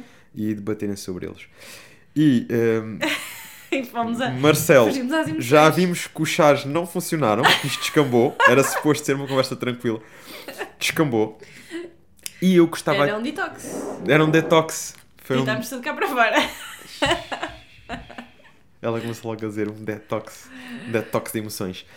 Ahm, Amália, objetivos futuros, o que é que ambicionas agora aqui com o teu, com o teu podcast, carreira, família? O que é que a malta pode esperar de- dos próximos tempos da Amália? Disseste-me que era 100 e quantos episódios? 102. 102, é muito. Todas as semanas? Não, não. 102 episódios em 4 anos. Eu agora, Quatro agora reduzi um pouco ao ritmo. Eu fazia sempre 15 em 15 dias, duas vezes por mês. Eu nunca fiz ah, naquele dia específico. Sempre fiz duas vezes por mês. Foi o meu compromisso. Ok. Ah, há aqui um outro mês em que às vezes lanço um, dependendo agora das minhas novas fases. E também acho que é preferível. Nesta fase eu estou numa postura de tem que ter mesmo a qualidade que eu, que eu acredito que tem que ter. Eh, Não vou fazer à pressa ou ou fazer por fazer. Que- Quero que quando o episódio saia, saia mesmo com aquele. E, e não é ser perfeccionismo. Se fosse para ser perfeccionista, ou se eu achasse que o episódio já estava top, nunca mais o lançava. É só achar que tem que ter ali alguns requisitos de qualidade.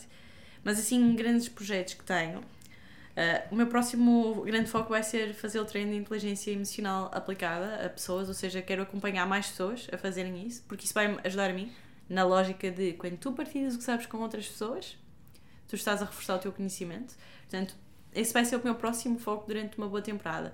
E depois quero lançar a segunda edição da Escova da Mente, que é o. É só nomes pomposos, é o detox emocional, Escova é a escova da mente, é a razão, é a emoção na palma da razão. Das pessoas da área da Tu fazes uns é assim. trocadilhos. Escova da Mente foi escolhido pelo público. Eu pus a votação, eu achava Escova da Mente vai, vai ser assim um bocado. não vai soar bem em português. E foi mais votado de todos, de longe.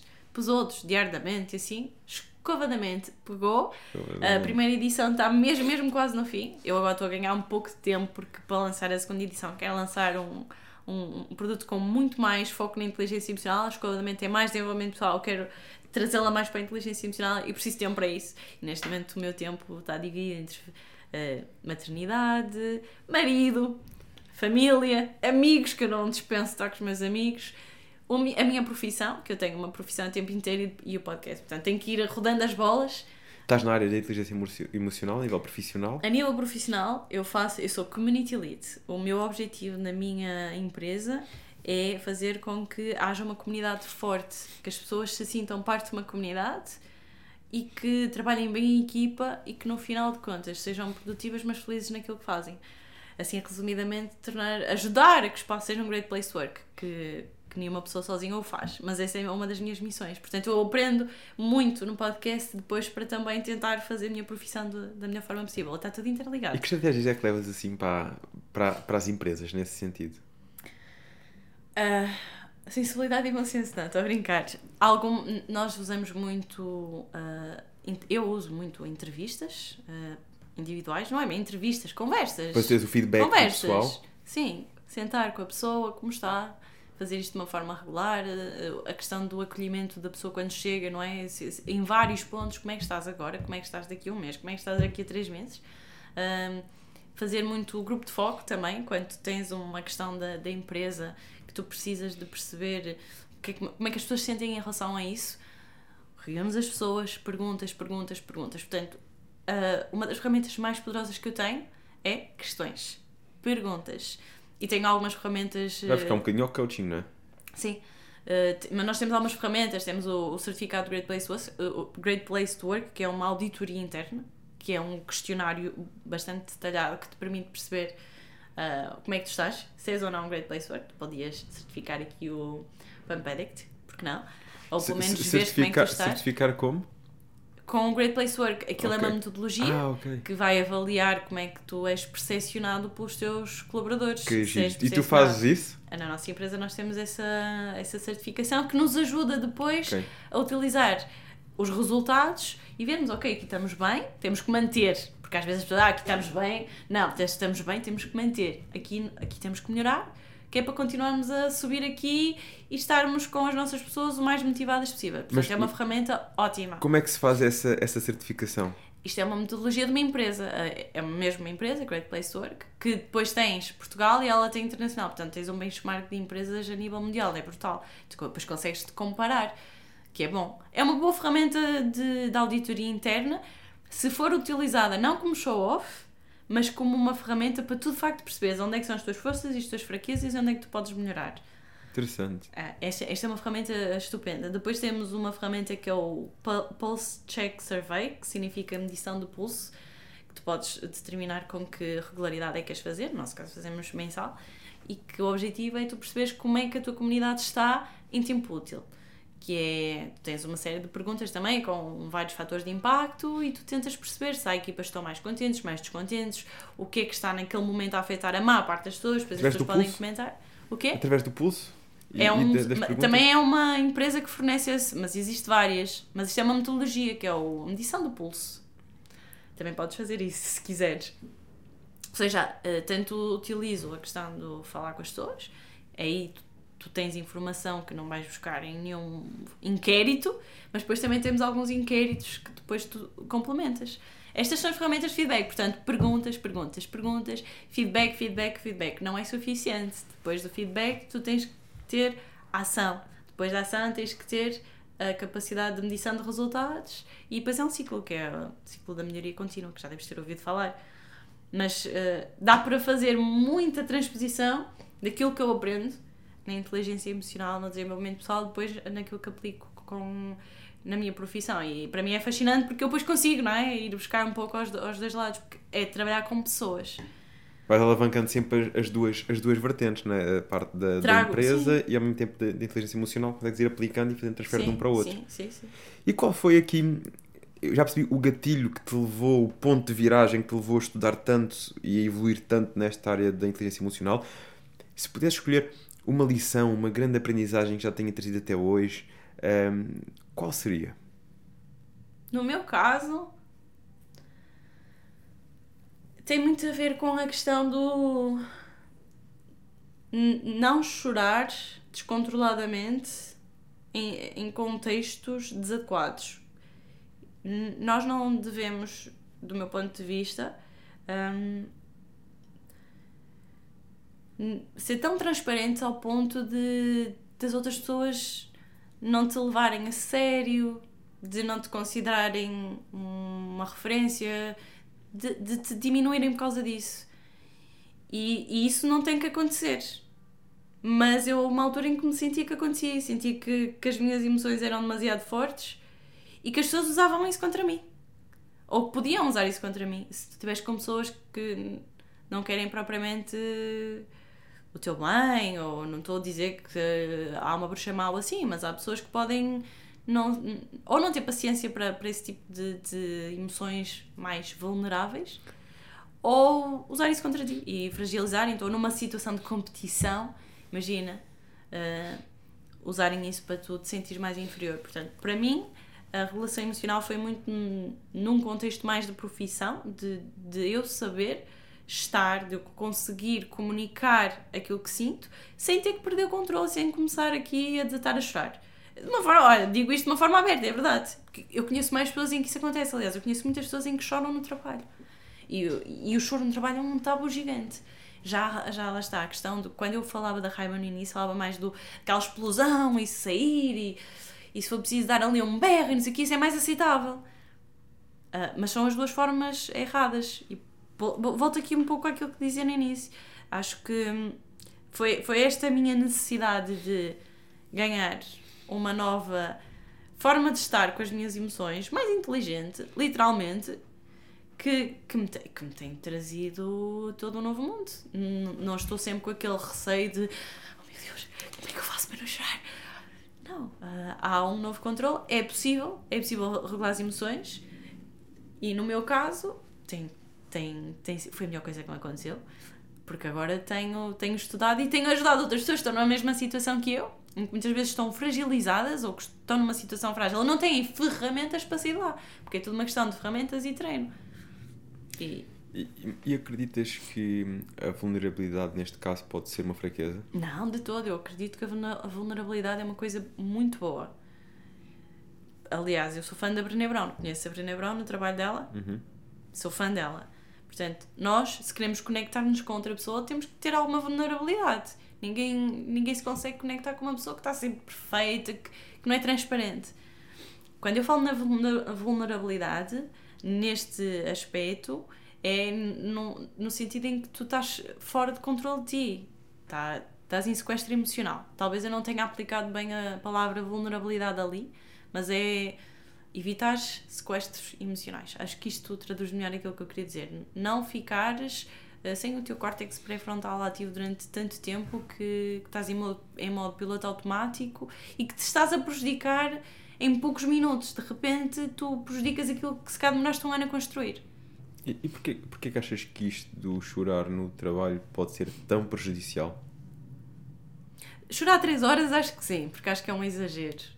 Ah, o chorar no local de trabalho pode ser prejudicial se não houver esta abertura que nós estamos aqui a ter de, de naturalizar as coisas. E se tu vives numa sociedade em que, a partir do momento em que choras no local de trabalho, já tens um carimbo na testa a dizer fraca ou fraco, frágil, este, este nunca vai ser líder, porque existe esta percepção da sociedade, aí sim pode ser prejudicial. Se tu, e hoje em dia temos falado muito mais de saúde mental e abertura em relação aqui à nossa expressão, se tu promoves esta cultura em que se tu estás a chorar, vamos tentar perceber porquê, isto não tem que ser uma tragédia. Mas, mas eu acho que tem que ser feito um caminho até lá, porque eu não sei se estamos bem aí nesse, nesse ponto. Eu não, sei, eu não sei, porque isto é percepções de que estamos aqui a falar. Mas quando tu vês uma pessoa a chorar automaticamente à partida, ou falando aqui pela sociedade, tu vais catalogá-la como uma pessoa mais frágil. Quando vês uma pessoa hum, agressiva, vais mais. Oh, Jesus, eu com aquele não me meto, ele manda, ele pode. Portanto, eu acho que isto tem que ser desconstruído. Por isso é que eu falo tanto disto, que acho que tem que ser desconstruído. Não porque eu acho que chorar no local de trabalho é mau ou bom. Eu acho que devemos, sim, chorar, mas um pouco como naquela pergunta que tu me fazias, que é, às vezes, devemos lidar com as emoções logo no momento? Às vezes sim, às vezes não. Se tiveres, por exemplo, com colegas de trabalho que são teus amigos, coisa mais bonita que te pode às vezes acontecer é tu deitaste cá para fora e eles vêm com esse papel e com uma garrafa de cerveja na mão. Coisa bonita. Criaste ligação, criaste conexão. Não tem que ser mau. Uh, no meu caso, por exemplo, foi o exemplo que eu dei, foi, foi prejudicial. Prejudiquei a reunião, prejudiquei-me a mim, uh, fiquei, fiquei mal durante demasiado tempo, tive dificuldade em sair daquele estado. Acho que é tudo uma questão do contexto e da sociedade e das empresas estarem abertas uh, à expressão das emoções e a perceber que as pessoas, quando são profissionais, não têm que de repente perder o seu lado emocional, porque até há muito pouco tempo era essa a percepção que existia, isto também é muito falado nos livros que eu leio, que é a partir do momento em que tu entras na profissão, tu eras um, um, um profissional tanto melhor quanto mais forte fosses a esconder as tuas emoções. Se tu, tu não mostrasses as tuas emoções, tu eras percepcionado como maior líder. Isso agora está a ser desconstruído. E agora percebe-se que as pessoas têm mais influência, quanto mais, agora em português, uh, relatable, uh, que eu estou a tornar-me aquela pessoa de ai, não sei em português. Uh, quanto Sim. mais Con- Conectadas com os outros. conectadas, empáticas forem, quanto mais as pessoas perceberem que há espaço mesmo para os líderes para serem vulneráveis, maior é o poder de influência que a pessoa tem. Porque as pessoas acabam por confiar mais. Como Faz é que sentido o que eu estou a dizer? Faz. E como é que, que tu descreves emocionalmente um líder, tendo em conta toda esta desconstrução que tem, tem vindo a existir de- da liderança e aquilo que se pe- percepcionava há uns tempos, não o que se ehm, percepciona agora, como é que caracterizas um líder emocionalmente? Idealmente é um líder que tem aquelas eh, oito competências da roda de Paulo Moreira, que eu vou chamar roda de Paulo Moreira, mas que não é? Mas que tenha, que tenha as principais competências da área de inteligência emocional, que é o pensamento crítico, ah, o autoconhecimento, a regulação emocional, a empatia, a tomada de decisão ah, e, outras que existem ah, que estão trabalhadas e que ele depois consegue ser adaptativo e que consegue, acima de tudo, ter a capacidade de, primeiro, conhecer-se a si próprio, as suas, as suas emoções e perceber, por exemplo, se está irritado, que durante o dia pode estar a, a, a dar respostas ah, nesse sentido e que vai passar para outra pessoa que está irritado. Ahm, portanto, primeiro tem que ser uma pessoa que se conhece a si própria, por isso é que existe esta diferença entre a competência intrapessoal e interpessoal na inteligência emocional. Não vale a pena avançar para a interpessoal se não tiver intrapessoal, que isto acontece muito. Somos muito bons a falar sobre o jogo dos outros. E quando nós estamos lá no, no jogo, não percebemos que devíamos ter estado para a direita em vez de para a esquerda, completamente Tu aliados. tens uma história muito gira no Instagram a propósito disso, que era do pai que que que estava com os filhos completamente descontrolados, acho do- que no metro, no metro. York. E Nova Iorque. chegou alguém ao pé e disse: Olha, mas não reparaste que os teus filhos estão completamente descontrolados a incomodar toda a gente? Ele disse: Tens razão. É que nós viemos agora do hospital, a minha esposa faleceu, a mãe deles faleceu, eles não sabem como lidar e eu também não sei. E de repente criou-se uma empatia enorme entre a pessoa que o foi criticar, digamos assim, e, e, e a pessoa que estava a experienciar aquilo. Ou seja, num instante passou, a deixou de ser percepcionado como o pai que não queria saber, como alguém que estava a sentir uma dor muito grande. Mas esta dor muitas vezes conecta as pessoas e daí a importância de sermos vulneráveis quando temos que ser, porque mostrar que também temos dor, que também temos momentos desafiantes, e assim como qualquer outra pessoa, conecta-nos, porque na realidade todos nós temos os nossos desafios Sim. e isso cria uma conexão hum, muito grande com os Sim. outros. É Hum, adaptativo. Nem exato. sempre, num, nem sempre num estado de dor, nem sempre num estado de voz a cry. Tem que ser adaptativo. Daí a É- inteligência. daí a inteligência emocional. E daí ser tão difícil porque tu estás sempre a ser surpreendido com situações que tu não consegues prever. Muito bem, que bela conversa sobre inteligência emocional e masculinidade. Ahm, quem é que gostavas de ver aqui num próximo episódio? Qualquer pessoa em Portugal, não é? Sim. É a pessoa que eu mais quero trazer ao podcast pela questão. Que já, já está, está para acontecer e vai acontecer, só não temos a agenda. E que eu acho que era uma pessoa muito interessante para te trazer aqui, se o tema for pertinente. Bárbara Barroso, do Money Bar. Bárbara Barroso. Ok. Por acaso, por acaso... Conheces? Ela tem um podcast, Money Bar. Eu sei que se cá vai. O nome não é estranho, mas não estou a, a, a ver agora. Chamemos-lhe saúde financeira. Mas ela fala sobre finanças pessoais. Bárbara Barroso. Se for um tema que desse para enquadrar aqui. não Nós temos aqui já a Cat Poupança também sobre finanças Então, se, se já tiveste aqui Sim. a abertura, Bárbara Barroso. Bárbara Barroso. Muito bem. Quais são as perguntas mais frequentes que te fazem nas redes sociais? O que é que a malta, o que é que sentes que a malta mais quer saber sobre ti e sobre aquilo que fazes? Como é que eu consigo conciliar ah, tudo? A maternidade, com o projeto podcast, com ah, a minha profissão a tempo inteiro, mais tempo para amigos, família. Como é que consegues conciliar tudo? Umas vezes melhores que outras, mas acima de tudo ah, com o propósito, com os valores bem assentes, porque os valores ajudam-me a determinar as minhas prioridades e disciplina.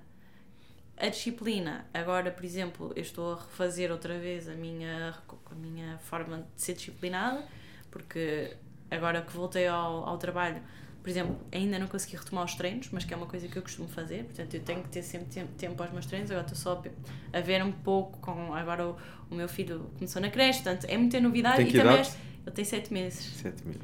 Portanto, termos esta calma de, mesmo quando as coisas não estão todas a rolar, de saberes que elas vão ao sítio, às vezes não é no, próprio mês, pode demorar um, dois, três, quatro meses. Mas o que mais me ajuda, e por isso é que eu adorei o livro do Os Sete Hábitos de Pessoas Altamente Eficazes, porque ele não te fala só de hábitos, ele fala-te de direções que tu precisas de ter na tua vida.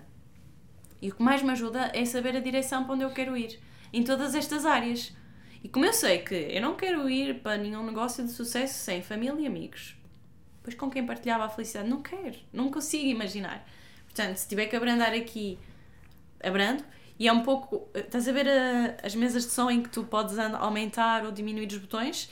Eh, É um pouco ir trabalhando sempre isto. Em e nunca é? pensares que tens sempre um a, a fundo e os outros estão cá em baixo. Não, tens que ir equilibrando. E às vezes precisas de aumentar mais na família. Quando a família mais precisa de ti, aumentas mais na família.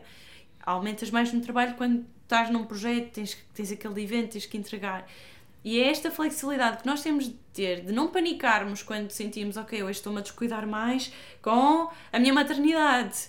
Oh meu Deus! E que acaba por acontecer que as pessoas começam a se autoflagelar e começam com o seu crítico interno, porque tu não. Como assim? Estás a ser descuidado? Não, é esta capacidade de nós irmos tendo muita consciência de quais é que são os botões que agora têm que ser pressionados, aumentar mais aqui, desacelerar, aumentar mais aqui, desacelerar. e depois termos a capacidade de medirmos o que é que nos faz feliz, porque se tu não souberes o que é que te faz feliz, podes cá estar a carregar a fundo, a fundo, a fundo, até já atingiste ah, o que tu esperavas e não, mas nunca sabes quando é que está-te a criar satisfação e não tens sequer tempo de, de apreciar essa satisfação. É importante isso, tu tens de perceber o que é como é que tu medes aquilo que te satisfaz e realiza. E se souberes isso, vais ter tempo de apreciar e de não estar sempre em modo de aceleração e prega fundo em comparação. Pelo menos para mim é o que funciona. Ou seja, inteligência emocional em todas as áreas. Inteligen... Neste caso não é só emocional, é inteligência em todas as áreas da vida. Criámos aqui o equilíbrio. Tens isso bem ciente para ti e é isso que tem Procuro permitido fazer. conseguires De conciliar vez em tudo. quando fa- faço pregos. Atenção, E- e- para cima e para baixo. Normal, Mas é o que eu procuro não é? fazer. É o que eu nós. procuro, eu procuro fazer. Até o, o nutricionista também às vezes sai da dieta. E vai para o McDonald's. Até o PT também, também tem um dia em que não faz um treino tão intenso. Aham. Por isso, o facto de nós sermos profissionais na área e de dominarmos a área não quer dizer que também não tenhamos os nossos altos e baixos. Normal, somos humanos em cima Mas tu de dizes tudo. uma coisa no teu site que eu fui espreitar. Que o truque. eh, Alguém te fez. Não, não era no site, era uma entrevista que tu deste. Eh, Qualquer outro truque, não é? Para o sucesso ou como é que tu conseguias que isto se mantivesse. Lembras-te da entrevista? Pode ser que eu me Era aqui da, de Montijo, Montijo News ou algo Ah, assim. do já sei, sim, sim, uma revista. E uma revista disseste local. numa palavra que é consistência. É. Eu acho que se resume a isso. Seres consistente em tudo. Em tudo. Sabes que eh, isso, isso da consciência é muito curioso, porque ainda agora há uns dias eh, fa- falava com, com a minha mulher, trocávamos aqui umas ideias sobre o podcast e hum, estávamos aqui a, a trocar umas ideias e, e, e ela trazia umas sugestões e como eu costumo dizer, e eu gosto muito disso, eh, é das pessoas que têm capacidade de nos trazer críticas. Sim. Aquilo às vezes dói, e, mas depois ficas a pensar, não, realmente eu posso melhorar aqui, posso melhorar ali.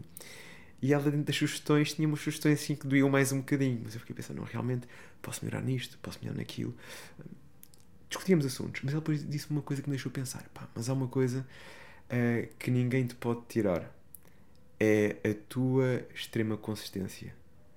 E isso eu sei que é uma coisa que é minha, que eu tenho que, e que me tem feito, se me tem, se, se- me tem permitido crescer nesta área a consistência. É, ehm, apesar dos altos e baixos, ehm, fazer umas vezes melhor do que outros, mas fazer e sempre com o foco onde é que posso melhorar. Ter sempre aquela vontade de melhorar. E eu acredito que isto é muito o, segredo para o nosso sucesso na vida. E já há uns anos atrás falei disso Também nessa acredito. entrevista a propósito da construção do ginásio, que eu considero a consistência como uma chave para o sucesso nesta área, assim como considero uma chave para o, o, o- sucesso no podcast, ehm, assim como há outros fatores. Mas eu considero que a consistência, pelo menos para mim, na minha vida, e tu falas muito do equilíbrio em conjugar as coisas, ehm, e, e- assim como eu considero a consistência um ponto muito importante. A consistência pode levar a sítios incríveis, porque quando nós, apesar de dos altos e baixos, desistimos, não, decidimos não desistir e fazer, e em vez de, e tu falaste há bocado, em vez de ser perfeito, fazer, porque a malta fica tanto à espera do perfeito que deixam de ser consistentes. Mas quando temos a consciência em primeiro lugar e fazer o melhor possível, não estou a dizer fazer sem qualidade, e melhorar a partir daí é quando as coisas acontecem na nossa É vida, mesmo. em todas as áreas. É sermos consistentes. E quem diz num podcast ou na parte profissional, diz na parte do relacionamento. É quase como nós nos nossos relacionamentos eh, com amigos, com familiares, em, em, com, com eh, mulher, com filhos, o que for. Nós termos a capacidade de sermos consistentes naqueles gestos que um dia alguém disse e que me deixou pensar que nós fazíamos ao início. Aqueles gestos que nós fazíamos ao início, que nos eh, disputaram o interesse por aquela pessoa e cultivar algo com aquela pessoa, trazer esses gestos de forma consistente ao longo da vida. E isso é difícil Seja de fazer, o- mas é importante. Tal e qual. O dia em que o casal janta, o dia em que se está com os amigos, é isto que nos faz desenvolver as relações e ter relações duradouras ao longo da vida. Por isso, não há, diria que não há uma fórmula para o sucesso. Há vários pontos e cada um tem que encontrar o seu. Mas a consistência ajuda a todos, eu acho. É, sim, sem dúvida. E Um bocadinho de consistência. um, um, um, um, bocadinho de consciência em cada área da vida acho que pode ser sempre um- uma mais-valia. Agora é muito mais fácil falar do que fazer. Porque ser consistente ao longo dos que é que tempos estamos a fazer um podcast? nem sempre é fácil. foi, foi um podcast. Um podcast aqui com, com um, um misto de temas que Belas era para ser sobre inteligência emocional e passou a ser aqui um, um- temas bem mais profundos do que, do que isso. Se bem que a inteligência emocional também tem temas profundos. Alguma mensagem que gostasses de deixar para quem nos acompanhou até aqui? Mas apanhadas definitivas já já estavas despachada, né? Já, já, já despachaste, já está. Eu acho que toda a gente devia descobrir hum, durante a sua vida, e não precisa de ser cedo nem tarde, não há, não há tipo certo, mas acho que toda a gente merece descobrir aquilo que adora fazer, a sua paixão. E isso é um caminho. Há pessoas como a Cristiano Ronaldo que descobrem muito cedo e depois avançam-nos e, e tornam-se os melhores do mundo. E há pessoas que só descobrem mais tarde. Mas há uma questão que uma vez eu li e que ajuda as pessoas a saberem. Eu acho que isto nos torna mais felizes. Se nós somos mais felizes, vamos melhorar as pessoas que estão à nossa volta. Que é, ah, o que é que te faz perder a noção de tempo? Então, minha mensagem final, que não tem nada a ver com uma mensagem de inteligência emocional, mas tem mais a ver aqui com nós encontrarmos o nosso propósito, porque também falaste muito sobre isso, é que as pessoas, se ainda não descobriram, porque há muita gente que já descobriu, uh, que, que responde a esta questão: o que é que te faz perder a noção de tempo? E quando derem por elas, elas acabaram de descobrir aquilo que elas adorariam fazer para o resto das suas vidas. Depois, quando estiverem a fazer isso, aplicarem inteligência emocional no seu dia a dia. E se não souberem como aplicar, Devia falar para ali. se não souberem como aplicar, já sabem que podem te encontrar nas redes Podem. sociais como? através de Bela Questão. Podcast no Instagram, mas tem o, o site www.belaquestão.pt e a partir de lá encontram tudo o que precisam. Muito bem. Que bela conversa. Deixar aquele like, aquele subscrever, partilhar e podem deixar os vossos comentários à vontade. uh, Que temas que concordem, que não concordem, as vossas perspectivas, porque, sobretudo, o propósito deste podcast, das Conversas da Elite, é trazer eh, ao de cima temas que nos façam pensar. Eh, vão sempre haver opiniões e opiniões, cada um terá a sua. Eh, felizmente, eh, aqui neste espaço, podemos partilhar opiniões e podemos fazer refletir um bocadinho sobre determinados temas que, alguns mais do que outros, eh, hoje em dia são importantes de refletir. Não há certos, aqui não há verdades absolutas, mas se formos pensar um bocadinho mais sobre estes temas do que pensávamos antes, já valeu a pena. E pensavam que íamos terminar já, mas está ali o Marcelo já pronto para dar um presente à nossa convidada. Olha! Está muito giro hoje, este veio muito giro. Elas, elas a Flores no Cais demorou-se não só a enfeitar o nosso espaço, como neste buquê Obrigada. que prepararam para a Bárbara. Lindíssimo! Esta aqui também tenho que aprender para o meu podcast. Lindíssimo, muito obrigada. E os maiores sucessos simpático. para o teu podcast. Muito obrigada. Bela uh, questão, podcast no YouTube. Contam connosco. Contamos convosco.